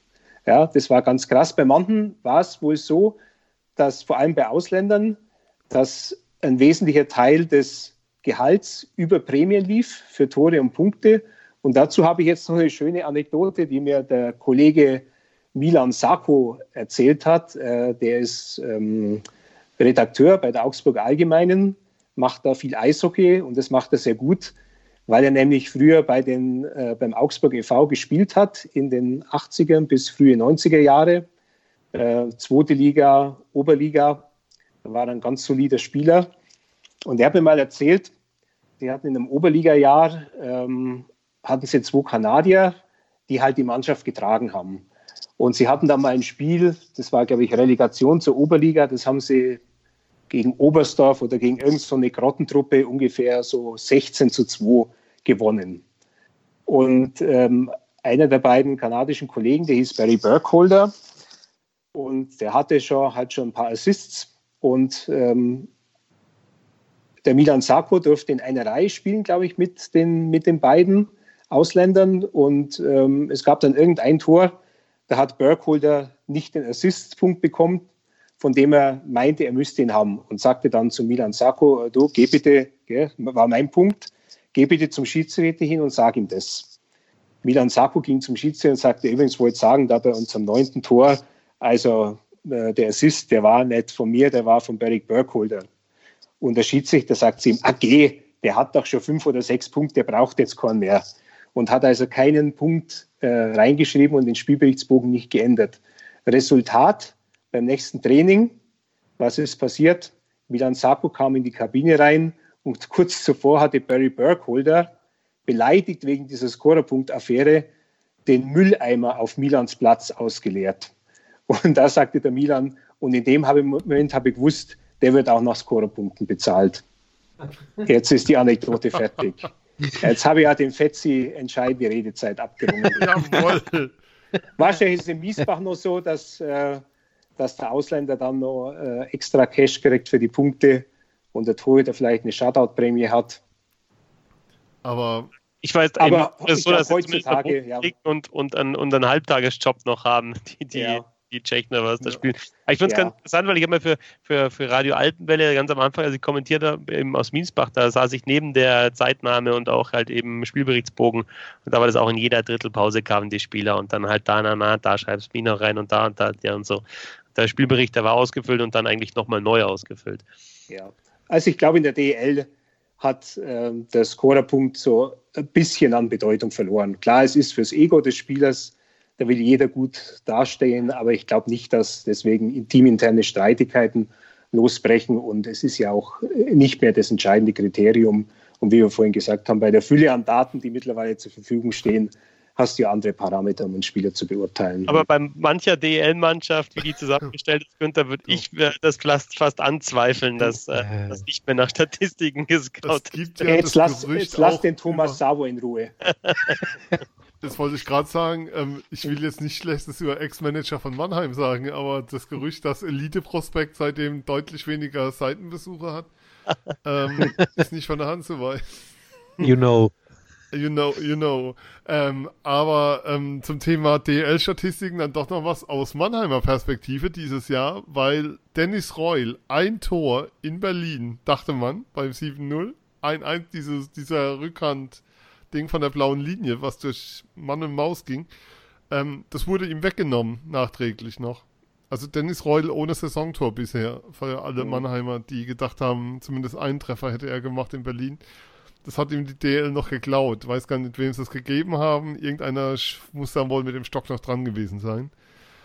Ähm, ja, auch das holt, holt der Dennis Reul nach. Locker. Äh, im, locker. Im, im vierten Finalspiel das Ehrentor gegen Also ich glaube, auch wenn einer nach Toren bezahlt wird in Mannheim, dann Dennis Roy. Ja. Also Der wird nach Checks bezahlt. Wobei, da hat er die Saison ja einiges zu bieten, aber ähm, sehr, sehr fair, muss man auch dazu sagen. Ja. Also gerade äh, Fetzi hat es ja erwähnt gehabt, ne? In, wo war das? In Nürnberg, ne? Das, in Augsburg wo, am Freitag. Das war ein ja. geiler Check, ja. ja. Da über die Bande rein, aber total in Ordnung. Ja. Ähm, ich gehe nochmal weiter zu den Fragen, die wir haben. Ähm, wir nehmen mal wieder eine Adlerfrage rein. Ähm, Flo, Phil, die Frage ist von, kommt von Heiko Sauer, der ja bei uns auch schon zu Gast war in der Sendung. Welches Team wünscht ihr euch im Viertelfinale und warum? Wenn ich das momentan so sehe, ähm, die noch leben. ähm, ja, ich wünsche mir Nürnberg aus Ihr habt ja eben schon mit Statistiken und so gespielt, äh, aus Statistikgründen und weil, ja, weil es Viertelfinale soll jetzt nicht arrogant klingen, Viertelfinale gegen Nürnberg heißt ja in Mannheim in der Fankurve phasenweise freilos Nürnberg. Also soll nicht ähm, arrogant klingen, freilos ist total, total nee, aber Liebe. Die Statistik spricht ja in dem Duell oder Playoff-Duell für die, äh, für die Adler, von daher würde ich mir Nürnberg wünschen. Phil, wie, wie sieht es denn bei dir aus? Ja, ich sehe es ähnlich wie der Flo, ähm, aber auch aus fahrtechnischen Gründen. Ich finde ähm, die, die Strecke Nürnberg, Köln und München oder bei, um bei Günther zu bleiben, dann Augsburg ähm, ganz angenehm, um auswärts mitzufahren und äh, von dort zu berichten. Ich habe am Sonntag nach dem Spiel gemeint, als wir da vor der PK zusammenstanden, gegen Nürnberg wird es einen Sweep geben im Viertelfinale. Ja, ich bin gespannt. Insofern, jetzt aber ähm, meint es wirklich, weil ich glaube, dass Nürnberg bei dem Spiel gegen die Adler an dem Sonntag da vor 14 Tagen wirklich das Maximum ausgepackt hat. Und ich glaube, dass das Maximum, was da zu sehen war, für die Adler nicht reichen wird. Aber man muss ehrlicherweise gestehen, ähm, die Fahrzeit macht es dann doch. Und wenn du auswärts mitfahren willst und berichten willst, dann ist Nürnberg eigentlich echt eine schöne Strecke. Ja, da ähm, Nürnberg jetzt gerade 3-1 gewonnen hat, ist es ja. ja, schon nicht und, unwahrscheinlich. Ähm, also man kann sagen, die Playoffs haben begonnen und die Diskussionen brechen wieder los, was uns zum nächsten Thema führt. Wir haben ja. eine Frage bekommen von Ed Kopz. Ich gebe sie mal ähm, Fetzi und hier hat gerade Berlins 3-2 gemacht in ja. Straubing. Ähm, was tun mit Spielern wie Ecolazzi? Ähm, wir haben auch heute wieder Bandenchecks gesehen, Checks zum Kopf. Ähm, ob Weber in den Playoffs nochmal spielen wird, sieht nicht gut aus. Wie kann man damit umgehen? Helfen im Endeffekt wirklich nur klare, härtere Strafen und eine klare Linie der Liga an der Stelle? Oder wie kommt man dem bei? Ja, das denke ich schon. Also, man, es gibt ja eine klare Linie der Liga, aber ich, ich bin da mit der Linie, Linie nicht einverstanden und mit dem, was halt da die Gesellschafter vorgegeben haben. Mm, und ich glaube, dass wir da insgesamt einfach immer noch sowohl in NHL als auch in DL in allen Ligen irgendwie ein Umdenken brauchen, was, was solche Checks anbelangt. Und mir geht es da eigentlich auch gar nicht nur darum, geht der Check jetzt wirklich genau gegen den Kopf und trifft nur den Kopf und hätte das vielleicht der gecheckte Spieler irgendwie verhindern können, wenn er sich irgendwie anders positioniert hätte. Sondern mir geht es irgendwie vor allem darum, dass, dass halt irgendwie die Spieler gegenüber ihren Mitspiel Gegenspielern auch eine Verantwortung haben. Also jetzt der Akolazzi, ich war jetzt zum dritten Mal bei so einer Aktion von Akolazzi im Stadion. Ähm, sagen wir jetzt mal, das eine war eine Rauferei, das äh, würde ich jetzt vielleicht nochmal ausklammern, aber zum zweiten Mal ein Check, der halt einfach in der Situation auch nicht nötig ist, sage ich jetzt mal. Und wenn du dann das nicht schaffst, den, also wenn du so einen Check fährst, die Akulazzi gegen Olver und du schaffst es nicht, ihn halt wirklich an der Schulter oder an der, Truff, an der Brust zu äh, treffen, dass es halt wehtut, dass ihm vielleicht auch die Luft wegbleibt, wegbleibt und das einfach ein harter Check ist, wenn du das nicht schaffst ähm, aus so einer Situation raus, dann, dann darfst du den Check halt nicht fahren und dann, klar, muss man dann gesperrt werden und also vier Spiele bei Akulazzi jetzt halt ja auch, weil er Wiederholungstäter ist. Ähm, ich, ja, ich bin schon der Meinung, dass man, also erstmal müssten mehr Checks einfach geahndet werden. Ähm, Jan Urbas ist jetzt ähm, für Bremerhaven wahrscheinlich raus aus den Playoffs. Ähm, man weiß gar nicht so genau, ob der überhaupt normal Eishockey spielen kann. Der hat zwei Checks gegen den Kopf bekommen in dieser Saison. Einer von Newanek von, von Krefeld, der wurde nicht mal bestraft durch eine Sperre und der andere jetzt von Stein auch für zwei Spiele. Das heißt im Endeffekt, wenn man es ganz plakativ sagt, ähm, zwei Spiele Sperre gegen halt raus aus den Playoffs und vielleicht Karriereende. Also man weiß es bei Kopfverletzungen ja nie so genau, äh, wie es dann noch weitergeht. Aber wenn du den zweiten halt, wenn du schon mal in einer Saison einen bekommen hast, dann kriegst du dann den zweiten. Ähm, das kennt man ja auch von, von großen Namen irgendwie Career Lindros und so weiter, mhm. ähm, dass es dann halt vorbei sein kann. Und das kann halt einfach nicht sein, ja, dass du halt dann, dass die, die, den, die im Endeffekt da die Schuld haben, dann halt halt nicht aus dem Verkehr, Verkehr gezogen werden. Du wirst das nie irgendwie komplett rausbringen, aber ich glaube schon, dass man deutliche, deutlichere Zeichen braucht. Und halt auch einfach dieses Umdenken, dass es nicht nur technisch einfach gewertet wird, Frame für Frame, das Bild anhalten. Und ist es jetzt wirklich da der Kopf oder ist es noch ein bisschen Schulter, dann rutscht der Check durch, sondern einfach eher die Situation zu beurteilen. Und ich glaube, also ich habe nie auf professionellem Eishockey, äh, professionellem Level Eishockey gespielt, aber ich glaube schon, dass man als Sportler ähm, in dem Tempo, in dem man den Sport macht, einfach einschätzen kann, was ich jetzt machen kann und was ich nicht machen kann. Ne? Und ich glaube schon, dass, dass das halt dann schon eine bewusste Entscheidung des Checkenden ist, den Check jetzt durchzuziehen. Und irgendwann muss man, glaube ich, dann dahin kommen, dass man, dass dieser Check halt dann nicht durchgezogen wird, sondern dass halt einfach die Situation anders gespielt wird. Es geht immer, ja. Man kann dann, wenn man die Scheibe haben will, dann kann man auch abbremsen und den Schläger hinpacken oder halt vielleicht dann irgendwie anders hinfahren. Äh, man muss diese Checks nicht durchziehen. wenn wir da dann irgendwie hinkommen, dann ähm, glaube glaub ich, ist es ein, auch ein Spiel, das sich die, die, die Fans äh, lieber anschauen, weil kein Mensch braucht mehr diesen, diese Checks, weil einfach das Bewusstsein bei Leuten, die sich mit Eishockey auseinandersetzen, ähm, viel zu groß ist dafür, dass es halt einfach dass es schlimme Verletzungen gibt. Also ich, ich schaue mir regelmäßig die Scott Stevens Hits aus, aus den 90ern an. Ähm, die wurden damals noch gefeiert. Äh, jetzt weißt du halt, was mit den Menschen dann danach passiert ist, die die Checks gekriegt haben. Und dann wird es natürlich nicht mehr gefeiert. Und ich will halt einfach, also ich, ich habe zu Anfang gesagt, dass ich diesen Sport zu liebe. Ich will halt nicht in 10, 15 Jahren ähm, Sportler treffen, mit denen ich mich vielleicht sogar selber Gesicht zu Gesicht ähm, unterhalten habe, die dann irgendwie, bei denen ich dann merke, hey, die haben echt Probleme in ihrem Leben, ähm, weil der Preis ist zu hoch. Das lassen wir einfach ja. mal so stehen. Günther, ähm, jetzt wird die Frage, kann die Liga, was kann die Liga tun, um da hinzukommen, um auch Stichwort Transparenz ist, was Pavel angesprochen hat. Schiedsrichterkritik muss ja nicht immer was Schlechtes sein. Reden wir dann doch über sowas wie ein Situation Room, wo dann Szenen direkt angeguckt werden, entschieden werden, wie es in der NHL der Fall ist? Oder welche Möglichkeiten hat die Liga denn aus deiner Sicht? Was wäre denn sozusagen dringend geboten?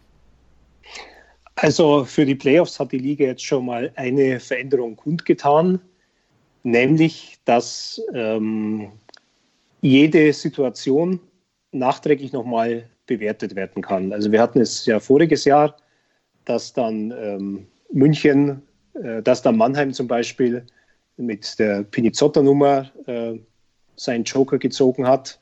Äh, München hat die eine Situation eingereicht von ähm, David Wolf gegen, gegen Michael Wolf, aber mit einer Situation, die du eingereicht hast bei der Liga, hast du dein Pulver schon verschossen gehabt. So war das im vorigen Jahr. Äh, dieses Jahr kann ja die Liga von sich aus tätig werden. Das haben die also gestern erst ähm, rausgelassen, dass das die Änderung für die Playoffs ist. Und dadurch kann natürlich schon viel mehr in die Strafverfolgung kommen, als jetzt in der vergangenen äh, Situation war, wo halt in den Playoffs auch äh, einige Sachen vorgefallen sind. Also da war ja im, in der Finalserie Berlin gegen München, da war auch nochmal ein größeres Berliner Vergehen gegen einen Münchenspieler. Ich weiß nicht mehr genau, wer die Beteiligten waren, das dann eben auch ungeahndet blieb, weil es eben keine Möglichkeit mehr gab, das von der Liga aus untersuchen zu lassen. Die Liga kann jetzt tätig werden, ja, äh, auch ohne Zuruf aus den Vereinen. Sie kann Sachen ahnden, die dem Schiedsrichter entgangen sind, aber natürlich muss sie eine gute Linie finden, weil sie auch Zeichen für die Zukunft setzen muss. Und das war eben das Problem in der Saison, dass beginnend mit dem fiesen Check gegen den Kopf ähm, Rumble von Bremerhaven mhm. gegen ähm, Aronson von Nürnberg war es, glaube ich, dass da einfach die Latte äh, zu hoch gelegt worden ist für das, was als ein strafwürdiges Vergehen ist. Es ist einfach zu viel durchgegangen und womöglicherweise ähm, hat das die Spieler auch dazu veranlasst, die harten Spieler dazu veranlasst, bewusst über die Grenze drüber zu gehen. Und bei, bei Rumble blieb es ja auch nicht bei dem einen Vergehen, der ist noch ein zweites Mal auffällig geworden. Also da waren halt eben einige Sachen dabei, die dem Eishockey wirklich nicht gut getan haben, was natürlich nie möglich sein wird, ja, dass die Liga oder wer auch immer verbietet, einen Spieler zu verpflichten. Wir haben einen freien Markt, ja, und wenn ähm, äh, Straubing der Meinung ist, sie brauchen einen Spieler wie den, wie den Akulazzi, dann sollen sie den natürlich selbstverständlich verpflichten. Nur muss man eben die Vergehen dieses Spielers ahnden. Man muss sie streng ahnden und bei jedem anderen, der sich daneben benimmt, auch, sodass eben der Verein dann für sich die Frage beantworten muss, ja, wenn jetzt der Spieler dreimal in der Saison für vier Spiele gesperrt ist oder noch länger, was bringt er mir dann überhaupt noch? Vielleicht fahre ich dann besser, wenn ich einen anderen Typ von Spieler verpflichte und in den dann mein Geld investiere. Also das muss dann irgendwie der Markt regeln, aber natürlich auf der Basis äh, gerechter Urteile durch die Liga und die hat man eben vermisst. Äh, jetzt gegen Ende, ähm, glaube ich, ist diese Linie ja doch geändert worden. Es gab zumindest ein paar Sperren und äh, wenigstens ja auch die vier Spiele äh, nach diesem äh, wirklich ganz üblen Vorfall aus, aus dem Spiel Straubing-Ingolstadt. Bei Akulazzi finde ich es halt auch, ja, es ist, ist, ein, ist eine interessante Geschichte, finde ich einfach auch, weil man hat ja jetzt irgendwie gemerkt, dass es, dass es nicht ganz wegbringt, ja, dass es halt auch irgendwie so die Rolle ist, die er selber sich gesucht hat oder die er bekommen hat die er ausfüllen muss. Ähm, grundsätzlich, glaube ich, ist es immer noch, und da bin ich jetzt irgendwie oldschool oder deutlich oldschooler als, als, ähm, als bei der Beurteilung von Checks, ist, glaube ich, im Eishockey für so einen Spielertyp schon Platz. Ja, also als ich jetzt am Sonntag nach Straubing gefahren bin, habe ich mir gedacht, ja, da hast du einen, bei dem weiß der Gegner, man darf sich jetzt nicht so viel erlauben, sondern, äh, sondern wenn das passiert, dann, dann hast du halt da so, so ein bisschen Sheriff, ja, jetzt mal übertrieben gesprochen. Ähnlich war es ja auch bei Pinisotto in der letzten Saison.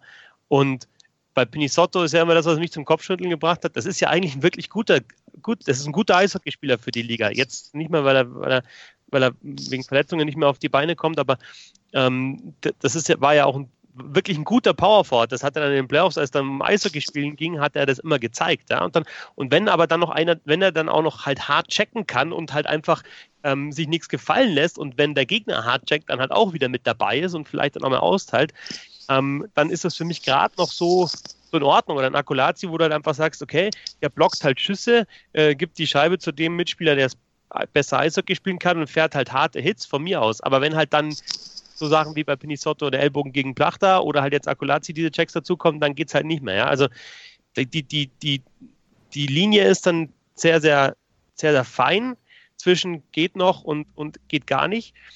Und ähm, das, das Problem ist halt, dass solche Spieler halt einfach die, die Grenzen nicht ausloten und zu oft überschreiten. Und dann bin ich dann auch bei Günther, dass man halt irgendwann sagen muss, bringt der mir überhaupt noch was? Ne? Also kann man auch vorstellen, dass dann irgendwann ein Trainer mit solchen Spielern einfach verzweifelt, weil, weil sie dann, selbst wenn der Trainer sagt, ja, fahr drei harte Checks und blockt deine Schüsse und ähm, ein bisschen Trash-Talk, aber fahr halt keinen Check gegen den Kopf und dann fährt er wieder einen Check gegen den Kopf. Mein Straubing tut das jetzt nicht groß weh, die haben sechs Verteidiger aktuell, der, der fehlt nicht groß. Äh, übertrieben gesagt, ne? Aber wenn es halt mal, wenn es halt, wenn sie halt nur noch fünf Verteidiger haben und er fällt aus, dann ist es ein Problem. Um noch kurz vielleicht eine interessante Statistik in den Raum zu werfen zu Akulazzi. Er hat jetzt in der laufenden, also in der Regular Season 173 Strafminuten gesammelt und davon ähm, 18 Strafminuten wegen in Anführungszeichen normalen Vergehen, also Beinstellen, Haken und so weiter. Und ähm, ja, also ein bisschen mehr als 10 Prozent äh, normale Fouls und dann hat er äh, vier Zehner kassiert, äh, drei Fünfer und dementsprechend auch drei Zwanziger. Ähm, ist schon, äh, schon ziemlich heftig, nur so als ja. nochmal dazwischen gestreut. Mensch, wo hast du denn diese tollen Statistiken her? Kein, keine Ahnung. Gibt's da irgendwo Keine was? Ahnung. Wir haben das Ja, so. es, halt, Und, es, halt immer, es sind halt immer auch, also klar, äh, diese Rauferei gegen Berlin, ja, bei 0-4 auch völlig unnötig natürlich. Sowas geht halt einfach nicht, ne? Ja. und was man auch sagen muss, trotzdem ähm, Playoffs, wenn das den Takt vorgibt, was wir heute Abend hier, was wir heute Abend gesehen haben auf, den, auf dem Bildschirm, während wir hier aufgenommen haben, dann wären das keine schönen Playoffs, weil da gab es ja Strafen en masse, einen Check, den wir alle nicht sehen wollen, genau einer aus der Reihe ähm, gegen Weber von Jensen, ähm, ganz übles Ding. Bleibt zu hoffen, dass das die Ausnahmen sind und nicht die Regeln werden und dass die Ja, DL ich weiß nicht jetzt- durchgreift. Weiß jetzt nicht, ob in dem Spiel nach der Szene da zum 1 zu 3, ob da, also sprechen von Bremerhaven gegen Nürnberg, ob da überhaupt nochmal äh, richtig Eishockey gespielt wurde. Mein, vom Gefühl her würde ich sagen, das Spiel war jetzt alle eineinhalb Minuten unterbrochen. Das war wirklich für mich total grausam. Das wollte ich jetzt hier nur nochmal sagen bei der Gelegenheit. Dafür ist ein Podcast da. kam es ja, Nee, sonst, kam's ja sonst Ich hoffe, dass es zu Wort, eher, leider ich, weiß jetzt nicht, wie viele Strafminuten es am Schluss waren, aber so Zu an viel, die 100, Viel, viel. 100, So irgendwas dreistellig auf jeden Fall. ja, so an die 100 und es, also es hat dann wirklich keinen Spaß gemacht, mal mehr dazu zu gucken, jetzt ganz ehrlich. Ja, solche Spiele gibt es eigentlich nur im Sommer.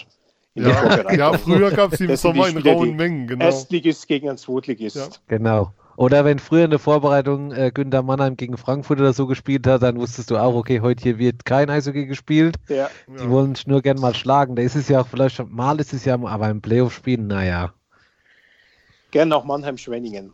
Ja, Ja. oder so, genau. Wobei ich habe mal Mannheim-Klagenfurt damals zu der Phase, Ja, die da kam. Mannheim damals. gegen Prag war auch mal ganz schön in der Klassiker. Arena. Ähm, aber wir wollen, lasst uns mit was Positivem enden. Wir haben eine Frage zu Moritz Seider bekommen und ich finde, den Jungen kann man nicht genug loben, gerade auch wie der nach der Verletzung zurückkam, erstes Spiel gegen München und du denkst so, war der überhaupt weg? Und da war in dem Spiel für mich unbenommen der beste Mannheimer Verteidiger. Unabhängig vom Alter, unabhängig von allem. Das war eine unglaublich gute Leistung. Und es gibt die Frage, Flo, ich gebe sie mal dir, ähm, bleibt Seider noch ein Jahr in Mannheim oder geht er nächstes Jahr rüber? Ja, habe ich ja schon mal hier gesagt, finde. In, Wir sehen ihn nicht mehr, stimmt. irgendwann in den vergangenen und wir sehen ihn nicht mehr. Ihr wart ja da äh, ein bisschen anderer Meinung. Ja, Also ich sag, genau, ich bleib dabei auch.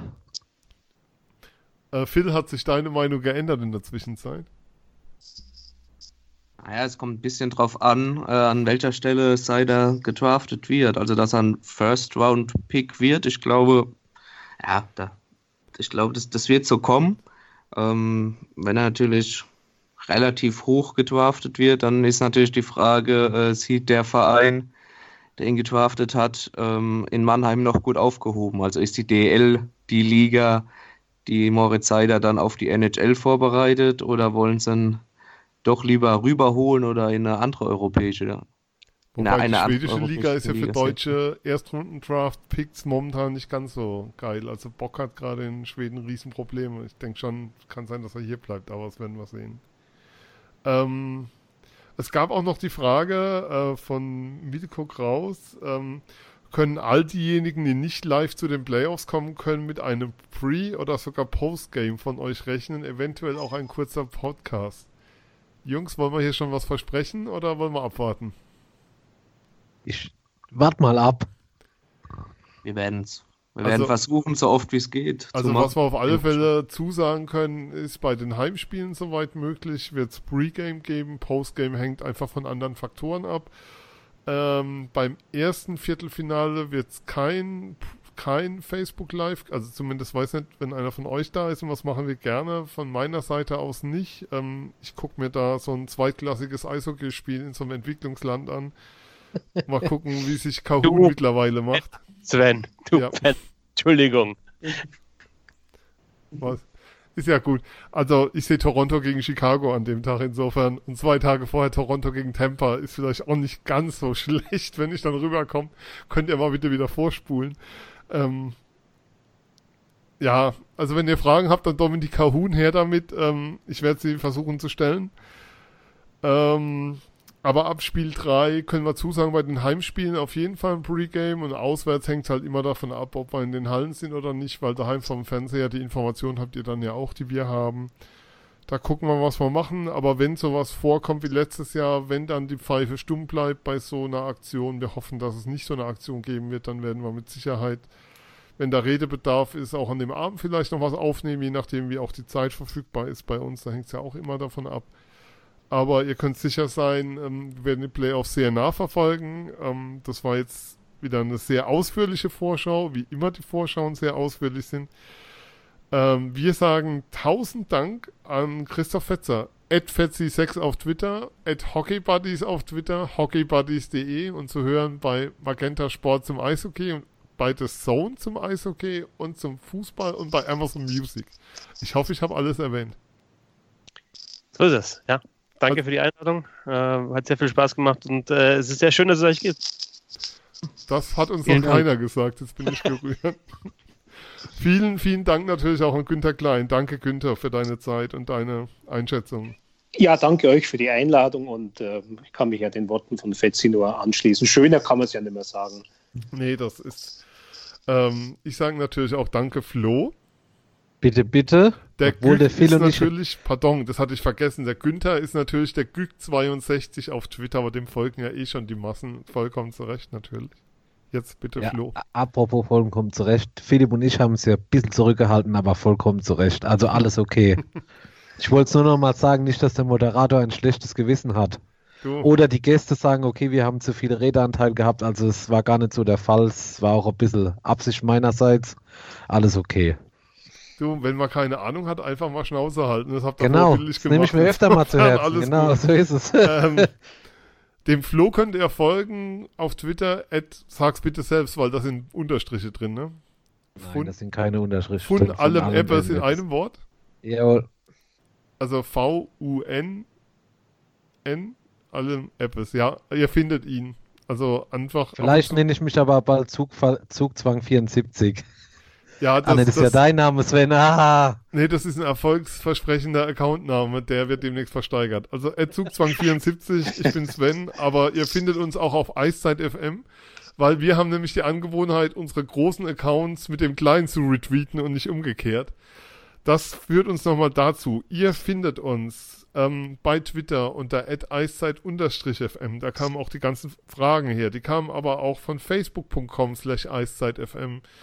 Da findet ihr uns wahrscheinlich wieder für Facebook Live Pregame ähm, bei den Playoff-Spielen ab Spiel 3. Mal gucken, ob ich aus Toronto vielleicht auch ein Facebook Live machen könnte. Das wäre bestimmt sehr, sehr schön. Ähm, ihr könnt uns abonnieren bei iTunes und im Podcatcher eurer Wahl unter Eiszeit FM. Hinterlasst uns auch gern bei Eis da eine Rezension. Gerade bei iTunes hilft uns das sehr. Ja, es ist billige Bettelei, aber es hilft einem wirklich sehr, wenn man gesehen werden will. Und ihr findet uns auch bei soundcloud.com slash eiszeitfm. Und dann haben wir auch noch die großartige Domain eiszeit.fm. Da könnt ihr uns nämlich mailen mit mail at eiszeit.fm, wenn ihr uns schreiben wollt. Ihr könnt uns auch unseren, unseren Vornamen schreiben. Wir haben alle ein eigenes Postfach, also Liebesbriefe für den Flo, bitte an den Flo, nicht an mich oder an alle. Das wäre total toll. Okay, wir sind Eiszeit FM. Wir sagen vielen Dank fürs Zuhören. Wenn ihr jetzt noch dabei seid, habt ihr echt durchgehalten. Über zwei Stunden. Es war eine großartige Sendung. Wir wünschen euch viel Spaß in den Playoffs. Wir sehen uns in den Hallen. Und mögen die Adler, so ist zumindest der Wunsch von uns dreien, wie es Günther und Christoph sehen, werden wir nie erfahren, bis lange im April in den Playoffs dabei sein. Bis dann. Tschüss.